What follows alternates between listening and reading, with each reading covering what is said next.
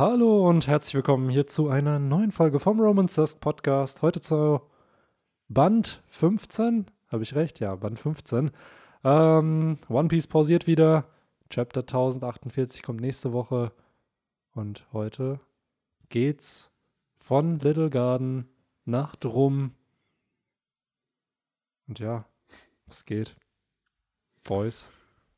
Ja, hallo, auch von meiner Seite. Wir, äh, das nehme ich jetzt schon mal vorweg, sind auch heute wieder vollständig. Und deswegen möchte ich auch gar nicht lange reden und auch dem Dritten im Bunde hier noch äh, die Chance zum Hallo sagen geben. Hallo Tugai. Ja, hallo äh, Jungs. Äh, ich bin heute ähm, ja auch mal, also muss man jetzt erstmal sagen, ne, ich, äh, eigentlich äh, hatte ich ja heute gar nicht vorzukommen, aber dann, ne, ich meine, es hat letzte Woche noch angefangen mit äh, damals noch, da hat mein Dad mich was gefragt und so. Nee, hier ist natürlich Victor, der euch nicht in eine lange und breite äh, äh, Story äh, ver verwickeln wird. Leider nein. Da müsst ihr warten, bis wieder euer Lieblingsstory-Onkel Tugai wiederkommt. Yes. Aber ja, ich bin auch am Start. Wir haben Energy hier an diesem ja, wunderschönen Karfreitag, an dem wir hier uns zusammengefunden haben, kann man ruhig mal sagen. Zwischen den Feiertagen, und das heißt zwischen an einem Feiertag. Äh, alle hoffentlich erholt. Yes. Zum Teil sogar schon mit Kuchen gestärkt, wie ich mitbekommen habe. Mhm. Insofern, also sollten wir bestens gerüstet sein. Auch sehr funny, ne? Wir nehmen an einem Feiertag auf und ihr hört die Folge dann an einem anderen Feiertag. Jo, ich meine, wo wir aufnehmen, da ist Jesus gestorben. Mhm. Und wo ihr das hört, da ist er wieder auferstanden. Ja. Das ist im Endeffekt unser Also, Podcast, der Soundtrack zur Unser Wiederauferstehung. Podcast, st- genau, steht praktisch äh, auch mit auf. Oder wieder auf, wie man es nimmt. Hm, Die gute alte Wiedergeburt. Genau. Nice. Die äh, jeder in seinem Deck hatte, gefühlt dreimal. Immer. Immer. Die war auch ein bisschen broken, ne? Wenn du auch vom gegnerischen Friedhof die Monster nehmen Mhm. konntest. Wobei die ja mittlerweile wieder, äh, ich glaube, mal Minimum limitiert.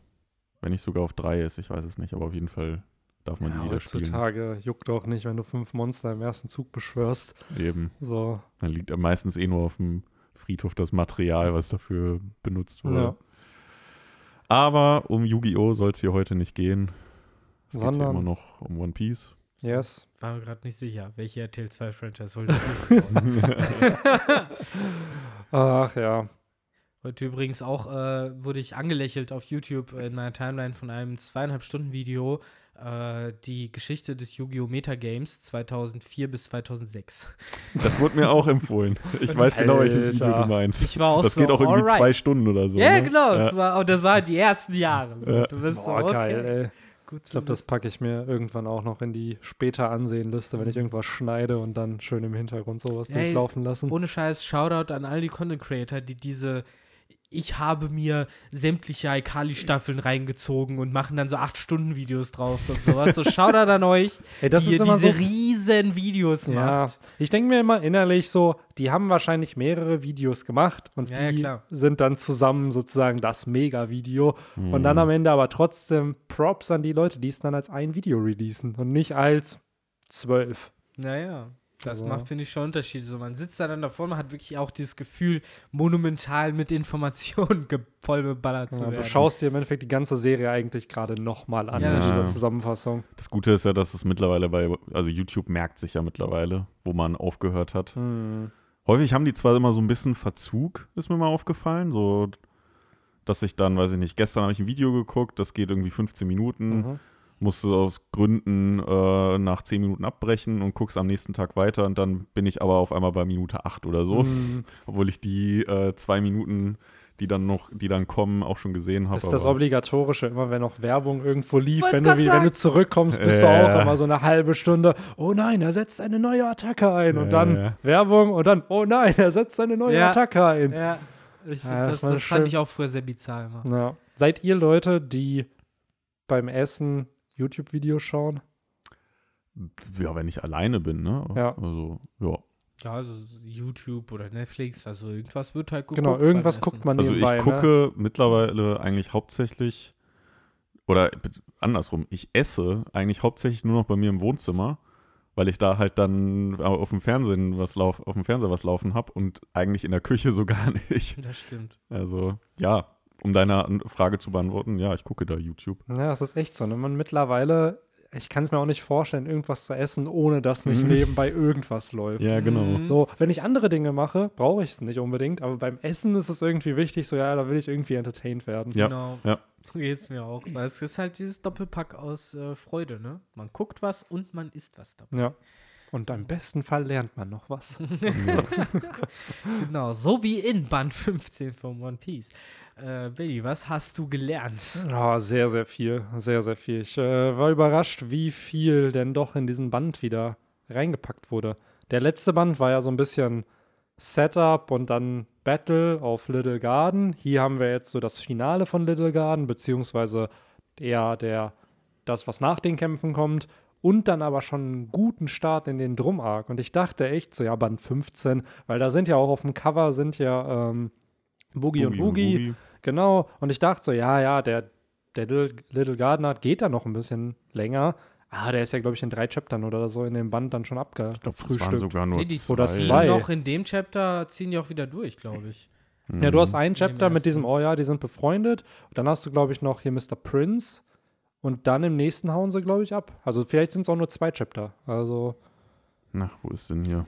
Nein, mir Wo sie den- ja, den- das sind zwei Chapter. ja, Ja, genau. Das Auf zweite dem fängt dritten sind sie dann auf, auf der See, See. wahrscheinlich, Genau. genau. Genau, da treffen sie Ja. dann den. Das ist uns ja schon so ein bisschen aufgefallen, ne, in diesem ganzen Manga-Reread, dass oft, wenn ein Arc zu Ende ist, der dann sozusagen im nächsten Band zu Ende geht und dadurch dann der Start auch schon vom nächsten Arc ist. Es ist dann selten so, dass ein neuer Manga-Band einen komplett neuen Arc startet, Ja. sondern es wird erst abgeschlossen, weil du brauchst ja einen guten Cliffhanger sozusagen im letzten Band, um dir den nächsten zu holen und dann entsprechend, äh, ja. Und was mir auch jetzt äh, gerade so in den Early äh, Bänden aufgefallen ist, es gibt noch sehr, sehr viele so Zwischen-Chapter, wo sie auf See sind. Wo, wo man noch so sieht, wie sie von A nach B Ja. reisen. Das ist ja so einer der größten Kritikpunkte, ähm, den ich so im Internet über One Piece lese, dass mit der Zeit jetzt in der neuen Welt viel zu wenig von solchen Chaptern da sind. Mhm. Also wo einfach die Bande die Bande ist. Genau, wo so sie auf einfach See. chillen, ne? so Genau, wo Daily sie Life chillen, genau. Ja. Dieses, dass du das Daily Life von denen so hast. Was macht Zorro da? Ja, der pennt wahrscheinlich, aber wie Sanji dann wieder Essen macht. Und ich finde, das hatte oder gerade zu, zu Anfang schon noch häufiger, wo, er, wo man dann Sanji sieht, wie er Nami und Robin bezirzt, wo dann irgendwie Ruffy Chopper nachmacht. Dann hast du Lissop, der da irgendeine Erfindung wieder baut Mhm. und so. Und Ja, wobei, das ist vielleicht auch so ein bisschen dieser, dieser Substitute-Effekt, weil ich frage mich halt, wie viele dieser Szenen, die man halt da so im Kopf hat, sind halt vielleicht aus Intros vom Anime. nee, nee, die sind schon, also Weil im Endeffekt, seit Robin dabei ist, hast du ja dann, gut, du hast Skypia, wo man Zeit gehabt hätte für solche Szenen und dann hast du halt noch die Reise nach Long Ring Long Land. Long Ring Long Land. mhm. Und danach war es das ja im Endeffekt. Danach sind sie ja recht fix nach Water 7 in äh, Thriller Bark. Nee, du hast sie rein Sabugi. theoretisch ja hier. Du hast von Little Garden bis nach, bis nach Drum. Ich dann meine, hast Robin du von, ist halt nicht dabei. Genau, dann hast du Drum bis Alabasta. Von Alabasta, da ist ja dann Robin mit dabei. Da hast Genau. du das so ein bisschen. Und ja, du hast es auch von ähm, Post Ines Lobby, also von Water 7 dann wieder, bis nach Thriller Bark. Da gab es, glaube ich, auch so ein Chapter Mhm. oder so, wo du halt das Daily Life Ja, ja. dann halt siehst. Es muss ja auch ehrlich gesagt nicht viel sein. Ne? Es Nee. müssen jetzt nicht drei Chapter hintereinander sein, aber dieses eine reine Auf See-Chapter, was immer noch da ist, das hatten sie nach Whole Cake Island ja auch, Mhm. mit dem neuen Kopfgeld und so und den Reactions, das Aber war auch alle. cool. Was dann im Anime irgendwie auf sieben Folgen oder so gezogen Genau. wurde. Wow. So. Aber ja, irgendwie, man, gerade jetzt finde ich nach Wano, weil nach Wano hat man ja kein Ziel mehr so richtig. Es ist ja, Wano ist seit 2012 gefühlt das Setup gewesen, wo es irgendwann hingeht. Dass man so ein Chapter auch hat, gerade weil Jimbei jetzt an der Bande ist und vielleicht joint ja noch jemand am Ende, dass man so ein bisschen diese Dynamik wieder hat. Wie Ja. passt Jimbei in dieses Konstrukt? Auch so dieses, auch so dieses, äh, naja, das ist jetzt der Neue in unserer WG, wenn man so will. Ja. Und der muss jetzt halt erstmal angelernt werden und muss erstmal so die Geflogenheiten und so ein bisschen, ja, die Regeln und wer ist hier wo Chef und so, so ein bisschen äh, Ja, so ein die bisschen hatte Territorien man das. kennenlernen. Ein bisschen hatte man es ja auf Onigashima. Da war ja Jimbei, der so nicht wusste, wie Ruffy und ein Zorro oder so funktionieren. Klar, er kennt Ruffy schon, aber wo Ruffy losgezogen ist, ja, wie, du hast Ruffy losziehen lassen. Mhm. Ja, ja, aber Zorro ist ihm nachgegangen, das passt schon. Und dann also, wie, du hast Ruffy und Zorro alleine losgehen lassen.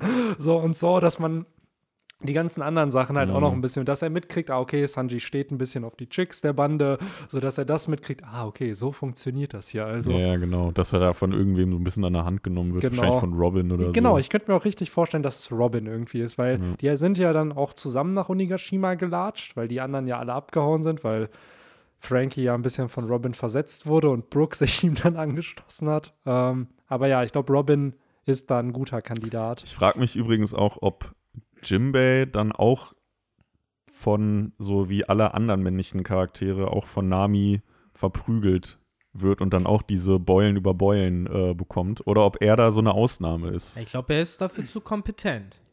Ja, oder es passiert was, wo, keine Ahnung, Sun, äh, Ruffy, Chopper, Lissop und vielleicht Frankie irgendwie Nami oder so pranken und es dann Jimbei in die Schuhe schieben oder sowas. und dann passiert es. Ja. Aber ich glaube, sonst, man, auch da, es ist natürlich zu politisch dann vielleicht, aber das halt oder nicht Nami und Jimbei in den Beef packen will, Ja. weil die halt beide sozusagen diese ganze Rassismus-Thematik hatten, dass er da sich vielleicht sagt, nee, nee, die müssen sich verstehen.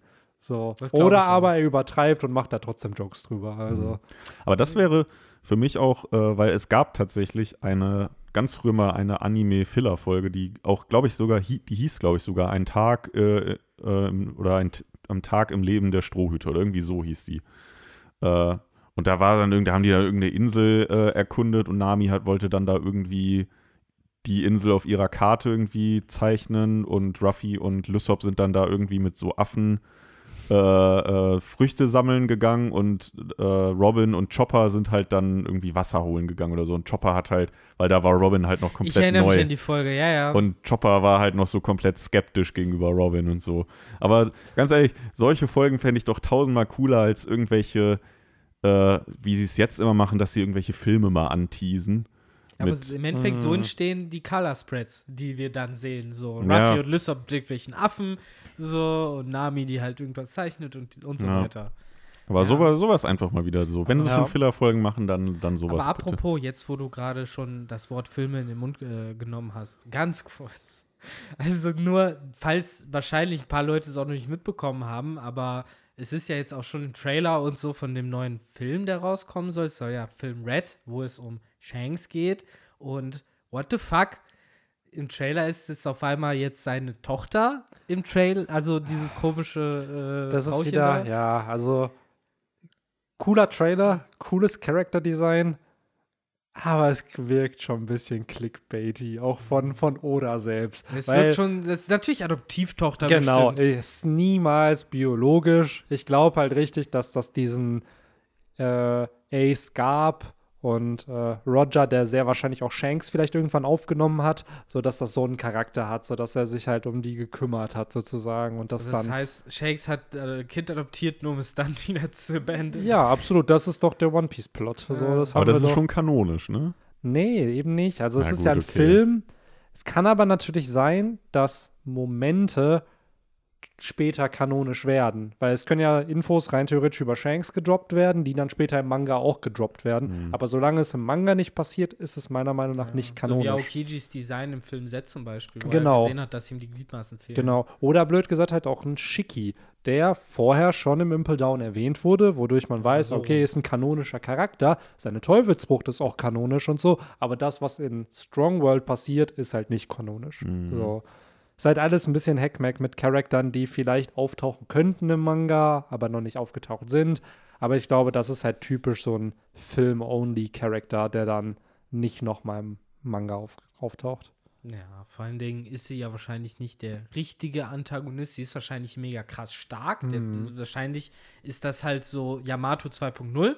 So hundertprozentig. So bestimmt irgendeine übertrieben krasse Teufelsfrucht, aber halt gelenkt von irgendjemandem, der böse ist. Und deswegen hat sie halt Beef mit Ruffy, weil offensichtlich hat sie ja Beef mit Ruffy aus dem Trailer heraus Und dieser ganze Konflikt wird bestimmt auf einem Missverständnis fußen, wo es am Ende heißt, oh ja, jetzt hast du mir gesagt, dass dieser Typ, der aussieht wie Schlangenzunge aus Herr der Ringe, in Wirklichkeit böse ist und mir immer falsche Ratschläge gegeben hat. Ja. So, das ist hundertprozentig Es ist auch Plot echt immer Films. so, ne? Wenn du in irgendwelchen Filmen oder fiktiven Werken irgendeinen Charakter hast, der ein Schlangentheme hat, ist immer gefühlt, oh, dem, dem Gefühl kannst du nicht vertrauen. Außer Boy Hancock.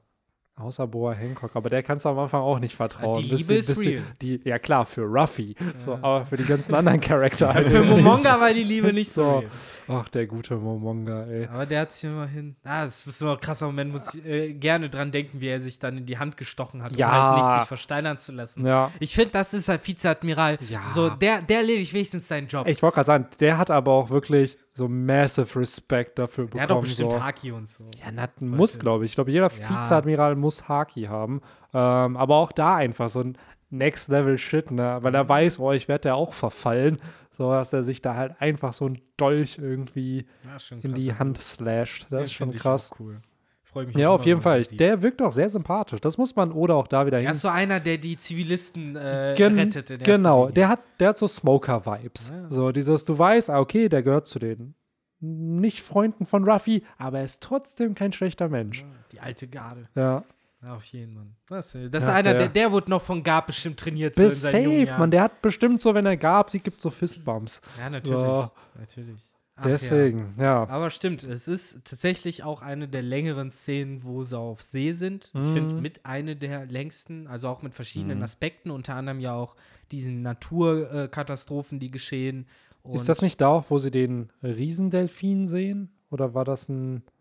Also was ja passiert ist, dass der Riesen-Goldfisch erstmal kommt. Genau, der. Und da, darüber dachte ich, redest du jetzt Ja, erstmal noch, weil das ist ja so ein natürlich. wet, wet Moment für Benny. Ja, natürlich, wenn es um Foreshadowings geht, äh, größter Wet Moment für mich, äh, wenn dann ein nasser Goldfisch da halt, der riesig ist und angeblich, wie ja von Boogie und Woogie gesagt wird, seine Haufen sind so groß wie die von Mhm. Inseln.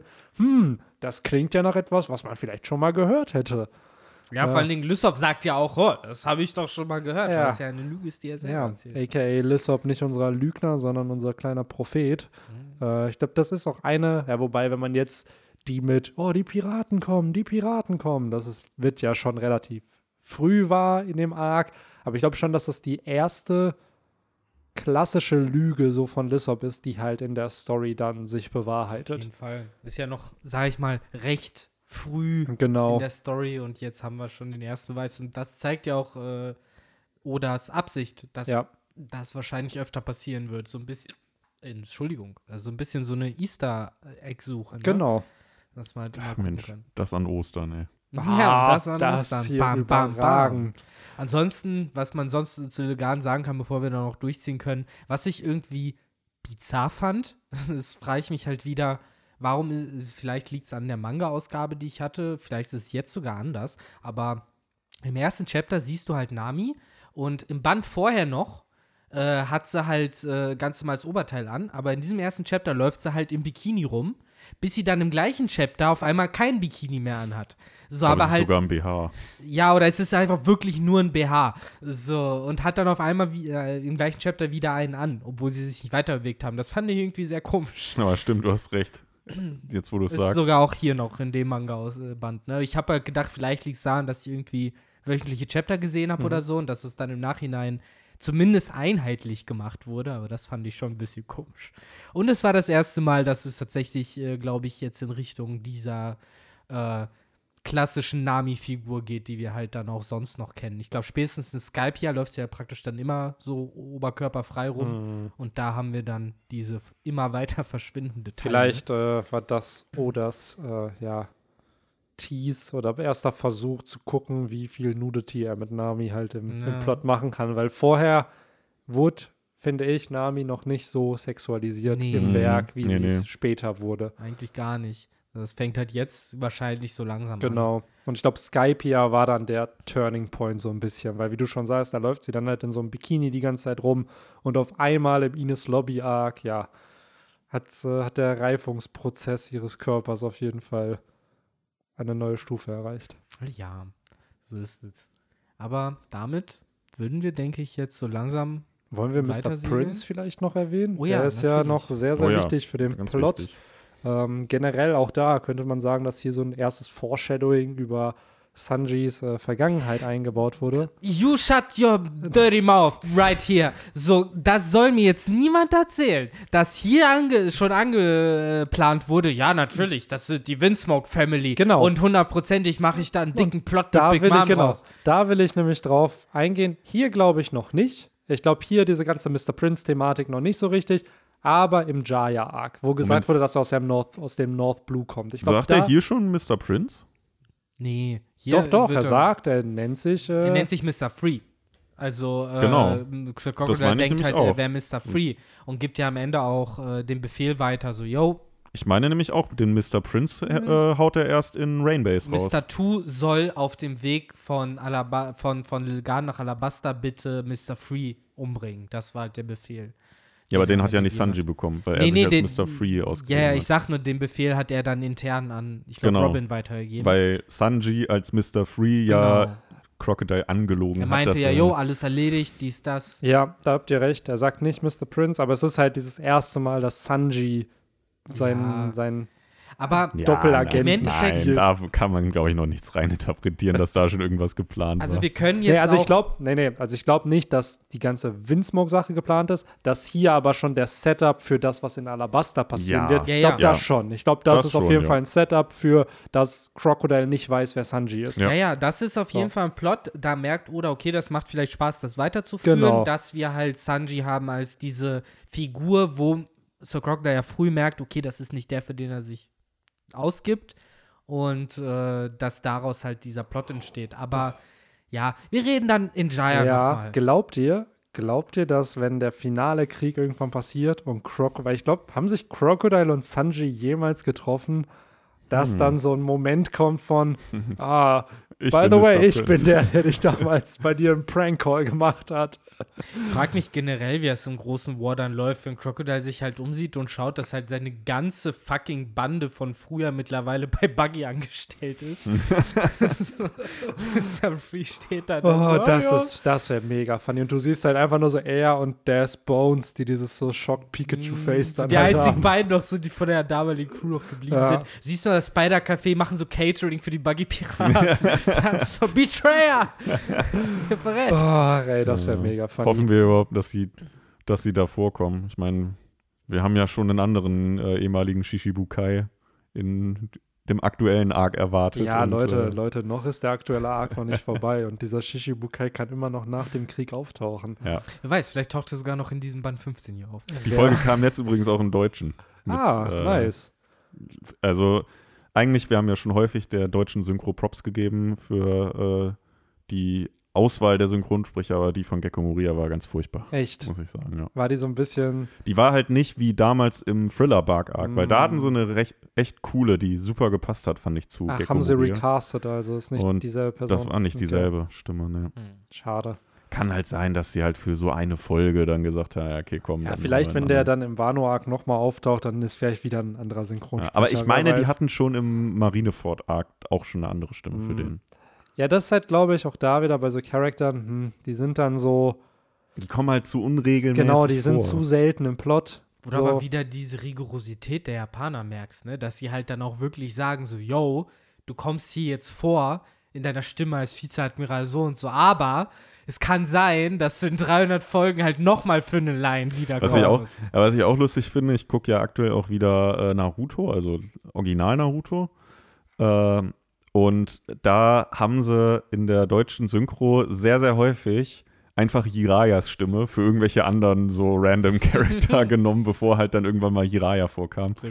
Äh, fand ich auch sehr lustig, wie sie den dann erstmal noch so für andere einfach besetzt haben. Aber im. Endeffekt stelle ich mir vor, die japanischen Verträge für die Synchronsprecher, das ist wie Marvel und Disney, denke ich mal so. Jo, ihr werdet jetzt Jo. verpflichtet und wenn wir euch in zehn Jahren nochmal brauchen, dann kommt ihr auch in zehn Jahren Das noch mal. Geile ist halt bei Synchro-Jobs, gerade wenn es kleinere Charakter sind, das ist ja dann so ein paar Lines zu sprechen, ist ja schnell gemacht. So, Ja. und ich kann mir sogar vorstellen, ich weiß es natürlich nicht, aber so war es zumindest damals, als wir ähm, das bei ProSieben immer gemacht haben, dass halt, die haben ja alle Home-Studios, ne? Dann werden die einfach zugeschaltet, dann kriegen die den Text, kriegen die Szene bei sich zu Hause, spielen die ab und dann synchronisieren die von zu Hause einfach. Und gerade, ich glaube, bei so ein paar Lines lohnt sich gar nicht ins Studio zu fahren. Dann macht das die Person gerade den Momonga zum Beispiel. Ja. Macht jemand zu Hause gerade seine vier Sätze und dann hier habt ihr für die nächsten drei Jahre oder vier Also Jahre. Dann kann ich mir eigentlich nur erklären, dass halt jetzt zum Beispiel bei diesem Moria-Sprecher, dass der vielleicht, also der, Orgi, der Original-Deutsche, dass der vielleicht sogar in etwas, in einer etwas höheren Kategorie ist, vielleicht auch den Mm. einen oder anderen Hollywood-Schauspieler spricht, dass sie sich da gesagt haben, okay, für die eine Folge, da sparen wir uns Geld und Das holen uns kann lieber natürlich auch sein. Äh, weil sonst kann ich mir das nicht erklären, weil dann hätte man den ja anhauen können. Ja, Man hat ja den wahrscheinlich in einer Synchronkartei für ja Gecko Moria natürlich, und dann das ist es halt. Oder er ist, ja halt, er ist halt nicht verfügbar, aber dann denke ich mir wieder, das ist ja wirklich ein Recording Day. Ja, Vielleicht genau. sogar ein halber nur. Ja. So, weil das ist ja die paar Lines, die Moria da hat in der Folge. Das sind ja, ich glaube, die ganze Folge dreht sich ja nicht mal darum, glaube Nee, ich. genau. Es ist Falkenauge und Perona, dann hast du Richtig. diesen Moria-Part und ich glaube, dann fängt auch noch mal Wano schon an, der nächste Akt, glaube ich. Oder haben sie es im Anime gecuttet? Nee, äh, sie haben es gecuttet. Ah, okay. Also okay. es wurde dann nur, äh, am Ende kam dann halt wieder äh, mit dem Vorhang. So. Ja, okay, okay. Ja. Also haben sie zwei Folgen schön wieder draus Ja. gemacht. Ja, ja. Ähm, Aber zum Beispiel von Blackbeard, die Sp äh, Stimme ist nach wie vor die, die sie auch schon damals auf Jaya hatten. Ja.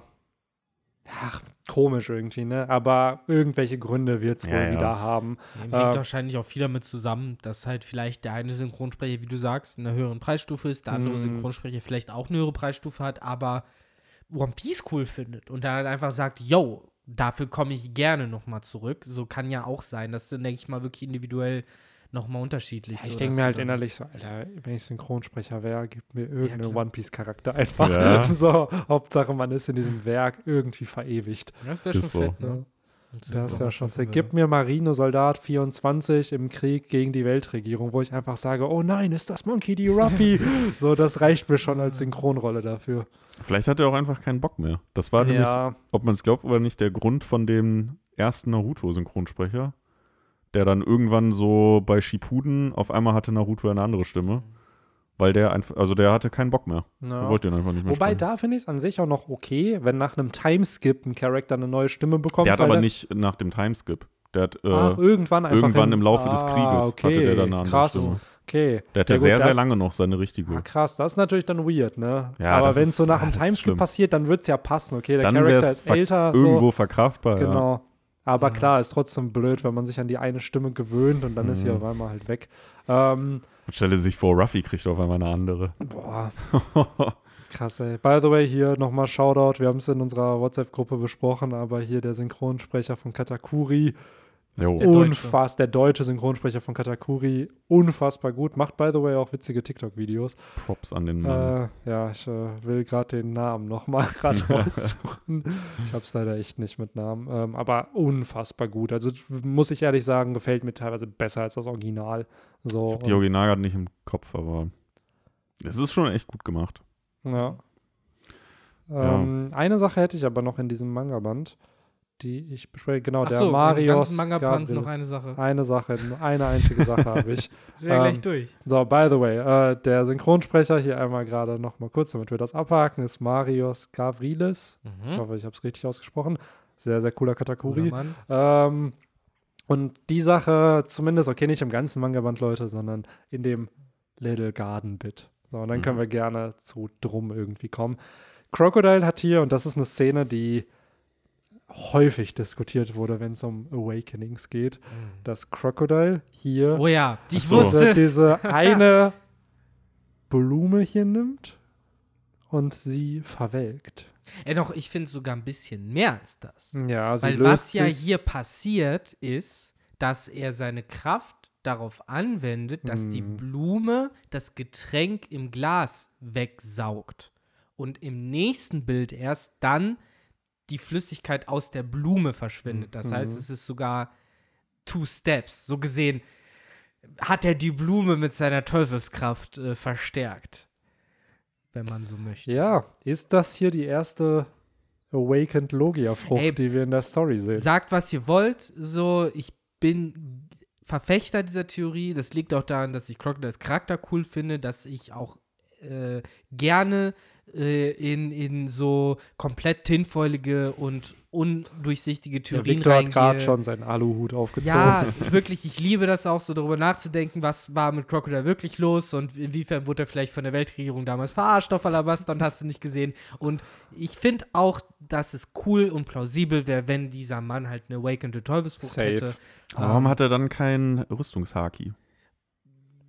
Weil es das noch nicht gab. weil es das noch nicht gab. Ja. Und weil im Endeffekt gab es ja auch keine Awaken, keine Genau. Awaken Teufelsfrüchte. Das sind ja alles mehr so diese äh, ne, theoretischen Diskussionen, weil wenn du dir den Alabaster-Plot in, in Erinnerung rufst, da werden wir auf jeden Fall auch noch mal in ein paar Monaten sehr näher, sehr weit nah drauf eingehen.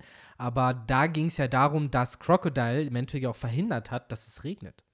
Und Ja, das ist halt, finde ich, für mich ist das Punk Hazard Level of äh, Terraforming. Ja, das, das ist halt ist- so, wie wenn Kizaru dafür sorgt, dass es immer schneit. Das Ding ist ja, äh, wir wissen jetzt Aokiji. bei, bei Ruff, Aokiji meine ich doch. wir wissen jetzt bei Ruffy, wie man das, wie er sein Awakening, er muss halt einfach sein Herz aufpumpen, Mhm. scheinbar. Aber das wird ja nicht bei jedem so sein. Es kann ja auch tatsächlich einfach sein, dass das bei manchen Früchten so ein bisschen so einfach aus der Logik, dass man so denkt, ja, ich habe halt die Sandfrucht, dann kann ich jetzt auch was verwelken und dann geht das wahrscheinlich Crocodile einfach. sagt es ja später sehr eindeutig, äh, als er Ruffy dann in der Wüste hält und austrocknen lässt. Es, äh, eine Teufelskraft ist halt nur der erste Schritt. Du musst sie halt trainieren, Mhm. schärfen und verbessern, damit du halt das wahre Potenzial. Ja. Und das ist ja die zweite große Stelle, auf die sich Leute bis heute Das berufen, dass Crocodile als erstes erwähnt hat. Ja, erstmal das mit dem Training von Teufelsfrüchten und dann im Impel Down ist er der Ja. erste Mann, der sagt, oh, das sind Awakened Zoan-Nutzer. Okay, Zoan-Früchte können Awaken, aber als dann rauskam, Paramezia-Früchte können das auch. No shit, was? ja. Teufelsfrüchte haben so ein Next Level. Also in jedem Fall, der Mann hat seine Hausaufgaben Ich wollte gerade sagen, so, Vielleicht ist es bei Logia-Früchten einfach schon direkt mit drin. Das muss man gar nicht. Das wäre halt Next Level, ne? Ja, was dann wiederum Logia-Früchten nochmal so eine andere Edge geben würde, weil viele haben sich ja gesagt, na, Pre-Time-Skip ist das Beste, was du haben kannst, Ja. eine Logia. Wirklich Post-Time-Skip, ja, wenn du Rüstungshaki hast, dann kann man dich trotzdem treffen. So, klar, deine Frucht ist immer noch gefährlich, aber bei weitem nicht so gefährlich wie Pre-Time-Skip. Warum nutzt also Oda den Charakter von Crocodile, um Teufelsfrucht-Training, Awakening, solche Sachen als erstes zu Gerade ja thematisieren? ein Charakter, der nach dem, was du gesagt hast, ja for free eigentlich Pre-Time-Skip schon stark sein sollte. Genau. Also der nicht trainieren bräuchte. Aber trotzdem, er sagt, es ist so wichtig, weil, das lernen wir ja später dann, auch auf Marineford und so, es ist ja doch jemand, der viel hinter sich hat. Der auch Absolut. schon Clashes und Niederlagen auch erlebt hat und auch weiß, wie stark die stärksten Piraten sind. Und deswegen halt sehr früh, anders als Gekko Moria, der halt ja mehr oder weniger seinen Willen gebrochen bekommen hat von Kaido, der einfach verstanden hat, nee, ich muss halt trainieren und stärker werden und im Zweifel halt mir irgendwie mein Kingdom da aufbauen und so und so mein Ziel erreichen. Aber ja, weiß nicht, ich finde, ist ein sehr faszinierender Charakter. Wir werden da, wie gesagt, in ein paar Bänden auf jeden Fall noch mehr drüber sprechen. Jo, auf Äh, jeden muss Fall. Es wäre cool, einfach gerade mit Awakened Logia, wenn, und wir vermuten ja auch, dass Aokiji und Akainu auch eine Awakened Logia haben, Hm. wodurch dann Pankasat sich verändert hat. Wahrscheinlich Raijin Island wird von dem Goro Goronomi Awakened-Nutzer erschaffen, weil es da halt die ganze Zeit nur Blitze einschlagen so. Regnet, ja. regnet. Und hier, ja, es wäre halt retrospektiv absolut logisch, wenn dann rauskommt, ja, er hatte eine Awakened Logia-Frucht. Gleichzeitig aber auch da, es wäre nicht zu overpowered. Ja, klar, er kann Sandstürme erzeugen und sowas, aber es ist jetzt nicht so groundbreaking-mäßiges, er kann jetzt eine ganze Insel vernichten. So, Vor allen Dingen, er ist halt schon in der Wüste. So, das Genau. ist halt eh, er hat einen Feldpower-Bonus. ja, Mhm. also ich meine, Aber damals. theoretisch könnte er äh, Häuser dann zu Staub zerfallen lassen. Rein theoretisch. Er hat es ja Mhm. geschafft. Auf Impel, im Impel Down Arc hat er ja eine Tür Ja, komplett genau. in den Sand Ja, ja. zerfallen lassen. Und ich glaube halt, das ist halt dieses, was er mit Training meint. Desto mehr er trainiert, desto weiter ist halt dieses Einflussgebiet. Und das Letzte, so was wir zu Crocodile vielleicht sagen sollten, weil, wie gesagt, wir werden noch Gelegenheiten bekommen, um das halt breit zu diskutieren. So, das muss man nicht jetzt machen. Nein, das müssen wir jetzt alles machen. So. Aber äh, zum, genau, damals wurde ja Crocodile auch dafür gelobt, dass man gesagt hat, ja, er war aber auch mega smart, dass er nach Alabasta gegangen ist, in sein Element, wo er halt einfach ultra mächtig ist. So natürlich ist der Sand, Sandmann in der Wüste halt nochmal mega krass gefährlich. So. Und das, das waren halt alles Sachen, so, die ihn damals halt interessant gemacht haben. Und ich finde, äh, was man vielleicht auch noch gerade erwähnen sollte zu ihm, es wird halt schon sehr, sehr schnell deutlich gemacht, dass wir hier mit einem neuen Kaliber von äh, Gegner Ja. äh, zu tun haben und nicht wie dann ja zum Beispiel einer, der dann auch später hier noch in dem Band vorgestellt wird, eher so ein bisschen auf komödiantischer Ebene noch unterwegs ist oder ja, eher so ein bisschen kleindimensionaler, wie jetzt irgendwie so ein Captain Black oder so, sondern hier ist halt einer, der über mehrere ja, Arcs schon, muss man ja sagen, angeteased wurde und halt auch sehr skrupellos agiert. Ne? Also er verzeiht halt, er lässt nicht viel durchgehen, wenn Mr. Free sagt, ich habe alle, also in seinem Glauben Mr. Free sagt, ich habe alle Strohhüte erledigt. Ah, nee, Moment, ich habe gedacht, ich habe alle erledigt, aber einen musste ich jetzt gerade noch mal einen über die Rübe hauen, äh, dass er dann da mal direkt Mr. Two losschickt, um äh, Mr. Free zu eliminieren. Das zeigt schon, mit dem Mann ist nicht zu spaßen. Absolut, er ist skrupellos, aber was er halt nicht mag, sind Lügner. So, und das merkt man. Er wurde hier nämlich angelogen, weil es wird halt gesagt, ja, ich habe sie alle umgebracht, hat er aber nicht. Und dann kommt das halt raus. Ja. Und bei Robin damals, äh, die sch schlitzt er ja dann auch auf da in der Grabkammer. Da sagt er nämlich auch so, ja, du hast mir versprochen, dass du mich zu der antiken Waffe führst, nicht zu dem Poneglyph. Und daraufhin hat er sich da halt belogen gefühlt. Hat ein paar extreme Maßnahmen, wenn er belogen wird. Let's be real. So Man sollte dem. Lysop nicht auf ihn setzen. Ich wollte gerade sagen, Lissop ist äh, nicht so der beste Mann, der gegen Crocodile antreten sollte. Ähm, Ja, das stimmt. Das ist der erste, der auch äh, in dieser klassischen Silhouette angeteased genau. wird, während Mm, ja auch alle anderen äh, Bösewichte wurden auf der Insel getroffen, wo sie auch besiegt wurden. Der Ja. erste dann direkt äh, in Persona getroffen. Jetzt gut, Warpol in diesem Band eine kleine Ausnahme, den treffen sie ja nicht auf seiner Insel Mhm. zuerst. Aber sie treffen ihn halt auch face to face, direkt, genau.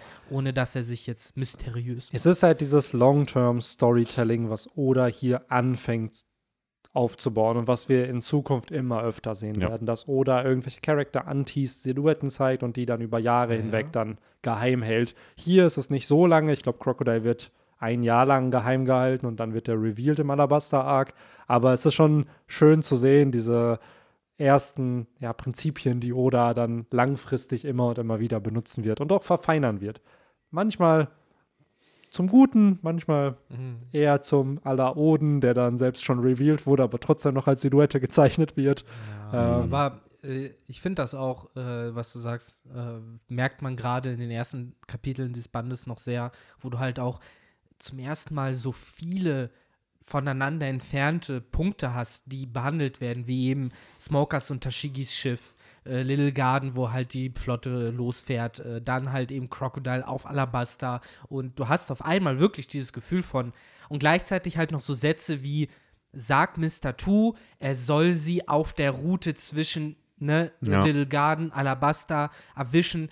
Äh, das ist zum ersten Mal, finde ich, so eine richtige Räumlichkeit und Geografie in die Welt gebracht wird, dass du halt dieses Gefühl hast, okay, es ist wirklich eine See, wo du nicht von A nach B fährst und irgendwie, wenn du ankommst, werden die Charaktere dort aktiviert, sondern nee, die handeln alle unabhängig davon, was die Ströte gerade tun, werden Rädchen in Bewegung Ja. gesetzt. Und das, äh, ja, das fällt hier am meisten auf. Und das sind auch so Anime-Folgen, die ich auch, die mir auch in Erinnerung blieben. So, gerade diese, der Anfang dieses Bandes, so, das habe ich im Anime gesehen, wie sie halt Mr. Eleven da äh, verhört haben und sowas. Da war äh, übrigens, äh, um mal an die Szene anzusetzen mit Mr. Eleven, ähm, da sehen wir ja eine spezielle Form der Teleschnecke, die ich, also so eine Abhörschnecke, wenn man so möchte, äh, die ich auch tatsächlich schon wieder aus meinem Gedächtnis äh, gelöscht hatte, weil danach sehen wir die nicht mehr, oder? Kommt die, wird die noch mal irgendwann im Laufe der mittlerweile doch schon sehr langen One Piece Story äh, angewendet? Ähm, Abhörteleschnecke im Sinne von, dass die dann hören, was andere be besprechen. Ja. Und das haben sie bei Big Mom und Kaido gemacht, als die Mhm. drüber gequatscht haben, haha, wir waren auch früher in einer Bande. Und dann hat die Marine sozusagen das intercepted und da Aber war es denn auch eine schwarze Teleschnecke? Weil hier wird es ja nochmal so explizit gesagt, auch das ist eine schwarze Teleschnecke. Ja, Damit genau. können wir halt abrufen. Ja. Es wäre halt natürlich jetzt cool zu wissen, ob Guys, Oda halt let me check. diese So. Konsistenz halt beibehalten hat, zu sagen, ja, ja, die schwarzen Teleschnecken Genau, sind zum also Abhören da. halt, was weiß ich, 500 Chapter später sieht Ah. man die halt dann mal so random einfach, wo die dann benutzt werden. Dann, ah, die wurde das erste Mal damals äh, von Smoker und Tashigi benutzt. Genau, weil die Technologie finde ich auch interessant und dass du Mhm. halt sagst, okay, es gibt diese verschiedenen Varianten und sowas. Aber äh, wäre halt dann so ein bisschen schade, wenn man das dann irgendwann im Eifer des Gefechts sozusagen in Chapter 1000 dann wieder vergisst, weil es ja eigentlich auch nicht so wichtig ist. Ich meine, Ja, kein genau. Schwein erinnert sich halt genau, ja, ich hab's halt auch Teleschnecke, komplett vergessen. Ne? Aber Leute, glaubt ihr, dass Oda sowas vergisst? Das ist ja, ja, ist Ja, halt- eigentlich nicht, aber Nee, eigentlich. Aber Eigentlich. in dem Fall bin ich mir nicht mal sicher, ob man die Teleschnecke überhaupt sieht, mit der diese Information weitergegeben wird an die Marine. aber sonst die Buster Call Teleschnecke war ja Gold, ne? Genau. golden. Dann gibt es noch eine silberne. Für Wofür die war die? ich nicht. Okay. Es gibt auch noch eine silberne Teleschnecke. Oder ist das auch ein Buster Call? Nur wird der an jemand anderen gegeben? Wird die, wurde die wohl vergoldet oder geht nur so eine äh, für, damit man halt sowas auslösen kann? ich glaube, die ist vergoldet worden. Ja. Also das ist ja eigentlich einfach nur eine normale Teleschnecke, Ja, ja. wo du halt jemand sagst, so go. So und dann gehen die fahren sie los. Haha. Was glaubt ihr, was Oda in Chapter 907 für eine Teleschnecke genommen hat? Ja, wahrscheinlich Weil- eine schwarze. Ja, und dann auch noch schön, wie hier auch, an der Hand. Du hast sogar mehrere davon, die dann von den verschiedensten Ah, okay. Marine-Soldaten getragen wird, wo alle so, oh krass, die quatschen miteinander. Ja, guck mal, cool. Ja, Siehst du, wenigstens denkt er daran. ja Also- absolut. Seine Denden-Muschis in Order. Da sind wir Ja. wieder bei den Easter Eggs an Ostern Ja. hier. nice. Krass, mega gut. Also, Mhm. das ist halt wieder Continuity. Ja. Da, Man- dafür machen wir diesen Remake, Ja, Leute. es ist wirklich Odas Continuity. Man kann, man kann manche Sachen kritisieren, aber das kann der Mann. Worldbuilding und seine Welt irgendwie lebendig wirken lassen. Auch cool, dass das so früh, ja, weil ich muss sagen, Henry, ich habe sie auch vergessen, dass Ja. die existiert. Also, Die, ges- diese gesamte Szene, muss ich sagen, mit, mit äh, Smoker, Tashigi und äh, ja, Mr. Eleven auch einfach, das, auch das Design von dem hatte ich auch gar nicht mehr mh, Doch. vor Augen. Der Typ, der halt, für mich war es damals eine Uhr, die er halt im, im Mm. Maul hat, im Gesicht hat. Und ich habe mir halt immer, damals noch als ganz kleiner gefragt, ob er halt irgendeine Teufelsfrucht hat, die er halt mit zeigt. Aber der wusste ja zum Beispiel auch nicht von Crocodile und so, ne? Das war doch irgendwie, dass die das erst ab Nummer 10 und so, glaube ich, Das, wussten. Nee, da steht ja auch, der ist so, so ein Frontline-Soldat. Niemand weiß, und das ist ja das Besondere, das werden wir in Zukunft auch noch mitkriegen, hier mit dem äh, Spiders Café. Die wissen, dass er Mr. Zero ist, aber niemand weiß bis zu dem Plan Utopia, dass Mhm. Mr. Zero Sir Crocodile ist. Aber trotz all ich habe irgendwie im Kopf, dass die Nummern bis 10 noch irgendwie eine größere geht- Sonderstellung hatten als dann die danach. Es geht insgesamt. Also mal es, abgesehen, dass die halt stärker sind. es geht insbesondere, glaube ich, um die Zahlen eben 5 bis 0, weil ab da hat jeder Agent eine Teufelsfrucht. Hm. Also Das 5, waren 4, die 3. Special Agents. Genau. Im Nachhinein einfach solche Lappen, aber Ja. damals die Damals. Special Agents. Ja. Ähm, generell ist das halt, das haben wir ja häufiger schon noch gesagt, wo wir nochmal bei Teufelsfrüchten sind.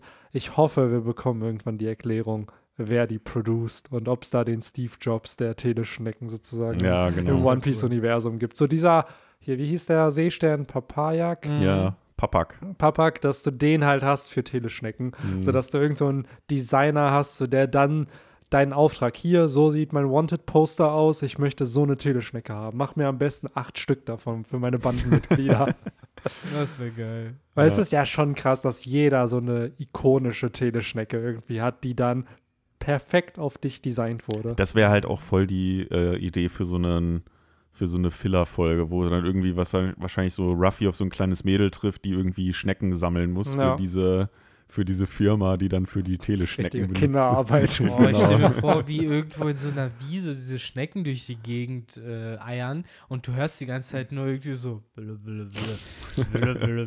blö, weil die das halt in der freien Wildball auch die ja. ganze Zeit blö, blö, blö, blö Das ist ja generell krass, dass ja Frankie kann ja mittlerweile auch Teleschnecken bauen und so, dass du einfach eine Schnecke finden musst und dann anscheinend irgendwas dran packst und Mhm. dann wird's halt eine Teleschnecke. Aber ich glaube, es geht, es geht halt wirklich darum, dass diese Schnecken halt, äh, äh, wie, wie nennt man das? Ähm, äh, Stimmbänder haben. Weil wenn sie keine Stimmbänder hätten, dann könnten sie da, könnte man sie nicht so verwenden. Mm. Wahrscheinlich ist es deswegen halt diese Art von Schnecke. Ja. Generell diese Art von Tier, die du halt nur verwenden kannst. Aber auch so funny einfach dieses, oder will halt das Telefon in seiner Story einbauen, aber er will nicht das Telefon einbauen und dann nimmt er sich einfach ein Tier, Ja. was dann dazu umdesignt wird. Und auch generell, ich muss sagen, dieses, das kommt ja hier noch nicht vor, aber langfristig ist es das, dass jeder Charakter so seine personalisierte Teleschnecke hat, ist schon ein cooles Designelement. Ja. So. Das ist halt vor allen Dingen auch einfach bestimmt äh, inspiriert von äh, den Flintstones. So, wo ja auch jedes Gerät ein Tier war Mhm. und hundertprozentig hat oder sich gedacht, komm, Teleschnecke ist Ja. halt jetzt auch so ein Tier, wo sie was dran pappen, Ja, sozusagen. Äh, ja, aber es ist halt schon auf jeden Fall eine coole Sache. Werden wir jetzt auch, ich finde, gerade in dem Teil von One Piece immer mehr Teleschnecken auch sehen. Äh, bis wir dann ganz kurz einmal nur Diale haben und dann wieder ganz viele Teleschnecken. Oh Oh Gott. ja, good old Diale, Alter. Das war damals noch, finde ich, eine Zeit. Ich dachte, die werden eine größere Rolle im Plot spielen. Ja, dachte ich auch. Mm, Das stimmt. Ja, auch wo, wo Lysop sich dann ja mehrere mitgenommen hat, dachte Genau. ich so, ja cool, das ist jetzt Lysops Power-Up Ja. und der holt die dann irgendwann raus. Und Hat er ja auch irgendwo ein bisschen, ne? auch Bisschen, in ja. Ines äh, Water 7, Ines Lobby und so hat er die eingesetzt, aber ich glaube, seit Pop Greens werden Diale nicht mehr irgendwie relevant. Frankie war nicht mal so cool und hat ein paar von denen irgendwie in die Sunny eingebaut. Ja, Aber Die waren doch da. ja, es war so, es war so wie bei, wie bei Pokémon, wo die dann diese Aprikoko-Bälle ja, sich genau. gemacht haben. Da dachte ich auch, ja, okay, da wird irgendwie mehr draus, aber gut. Wobei ich glaube, es hatte auch jeder nur einen, ne? Ruff, Mhm. ähm, Ruffy, Ash und Misty hatten den Wasser Genau. Und Aber, genau. Ich frage mich, wen haben die denn damals gefangen? Ich glaube, äh, Kanimani. Kanimani, Kanimani. und wen hat äh, hier Corazon, glaube ich, ich hat glaube äh, Corazon, ja. Äh, hat sich Misty geholt. Und Rocco hat sich Tanzer. geholt. Kanza, genau, was dann in diesem irgendwann explodiert ist zu, zu Forstelka In der wurde. Folge, in der sie ja nämlich Entei verfolgt haben, ah. war das, äh, das, da waren sie nämlich irgendwie in dieser heißen Quelle oder so, haben sich dort versteckt, glaube ich, und dann ist irgendwas passiert und es gab so einen Turbodreher, glaube ich, hat Mhm. Forstelka dann gemacht und damit halt auch so einen Wirbelwind Ja, äh, voll cool, gemacht. ey. Mega und cool. sowas. Ja, das kann ich mich noch erinnern, die Folge, wo es sich entwickelt hat, war ziemlich Ja. Auch da, da hatte dann Misty doch irgendwann noch einen Quapsel oder so bekommen, das dann zu Quapuzzi Quaxo. wurde und dann zu Quaxo, genau. Mhm. Genau. Stimmt, das gab es auch noch. Ja, weil die haben sich ja um Kanimani gebettelt. Ja. Ja. schon Misty. Und ich glaube, Genau. da ist da nicht sogar Quapsel zu, Zu Quapuzzi, Quapuzzi. geworden, genau, ja. Genau. Und das Ach. hat ja dann, äh, ich glaube, da merkt man irgendwie diese Tropes. Ich glaube nämlich, das Quaxo sollte so ein bisschen das zweite Anton werden, weil Misty Mm. fand das ja auch nicht cool. Sie hätte viel lieber einen Quappo gehabt. Ja. Und Tanza bzw. Forstelka hat, glaube ich, auch öfter Rocco so ein bisschen James-mäßig in die Luft Mm. gesprengt.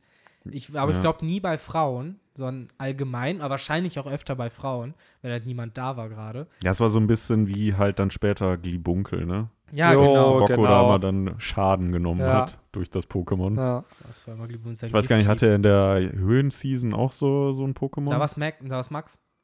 Da hat Max ihm immer die, die äh, Ohren lang ja, aber so ein Pokémon hatte er dann, dann nicht, oder? Nee, ein Pokémon der das- hatte, hatte Wen er, hatte er denn in Gen 3? Er hatte Hydropi, hatte er. genau. Er hatte Morabel. Luturzel, er war der stimmt, Kapaloris hat er bekommen. Kapaloris, Da hat er ja. sich so ein bisschen noch von diesem Theme irgendwie gelöst, ne, mit Gestein Ja. und Ja, bla. ja. Er klar. war Züchter. Der war Züchter, Mobile genau. hatte er. Dann Mobile.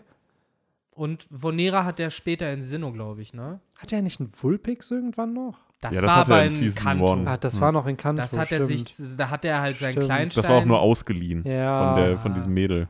Und er hat dann ganz am Ende irgendwann noch einen Chan Vonera Ja, gekriegt, was dann zu Chanera wurde, Ah, genau. sogar Scharniere. ja, ja, und dann will er ja nicht mehr Züchter sein, sondern dann wollte er Pokémon-Arzt werden. Echt? Das war dann sein Charakter. Stimmt, ja, ja. stimmt, hast recht. Das Krass, und dann hat er sich damit zu, äh, ins Schwester Joy Genau, ich glaube, das war eigentlich sein, ich glaube, das war eigentlich der Jetzt, Plan. wo ich einen Scharnierer habe, müssen die mich ja Das ist wie mit Sanji, der ja auch zu der Zeit so ein bisschen der Rocco immer war, ne, weil es ja, Ja. derselbe Joke immer ist. Aber dass du halt auch Sanji, ja, ja, ich will die Unsichtbarkeitsfrucht, um meine Freunde zu beschützen. so eine. Möglichkeit will er sie halt wegen anderen Dingen. Ach ja. Aber Leute, wir haben echt noch viel Band vor uns. Ja, es ist überraschend viel, was eigentlich noch passiert, ne?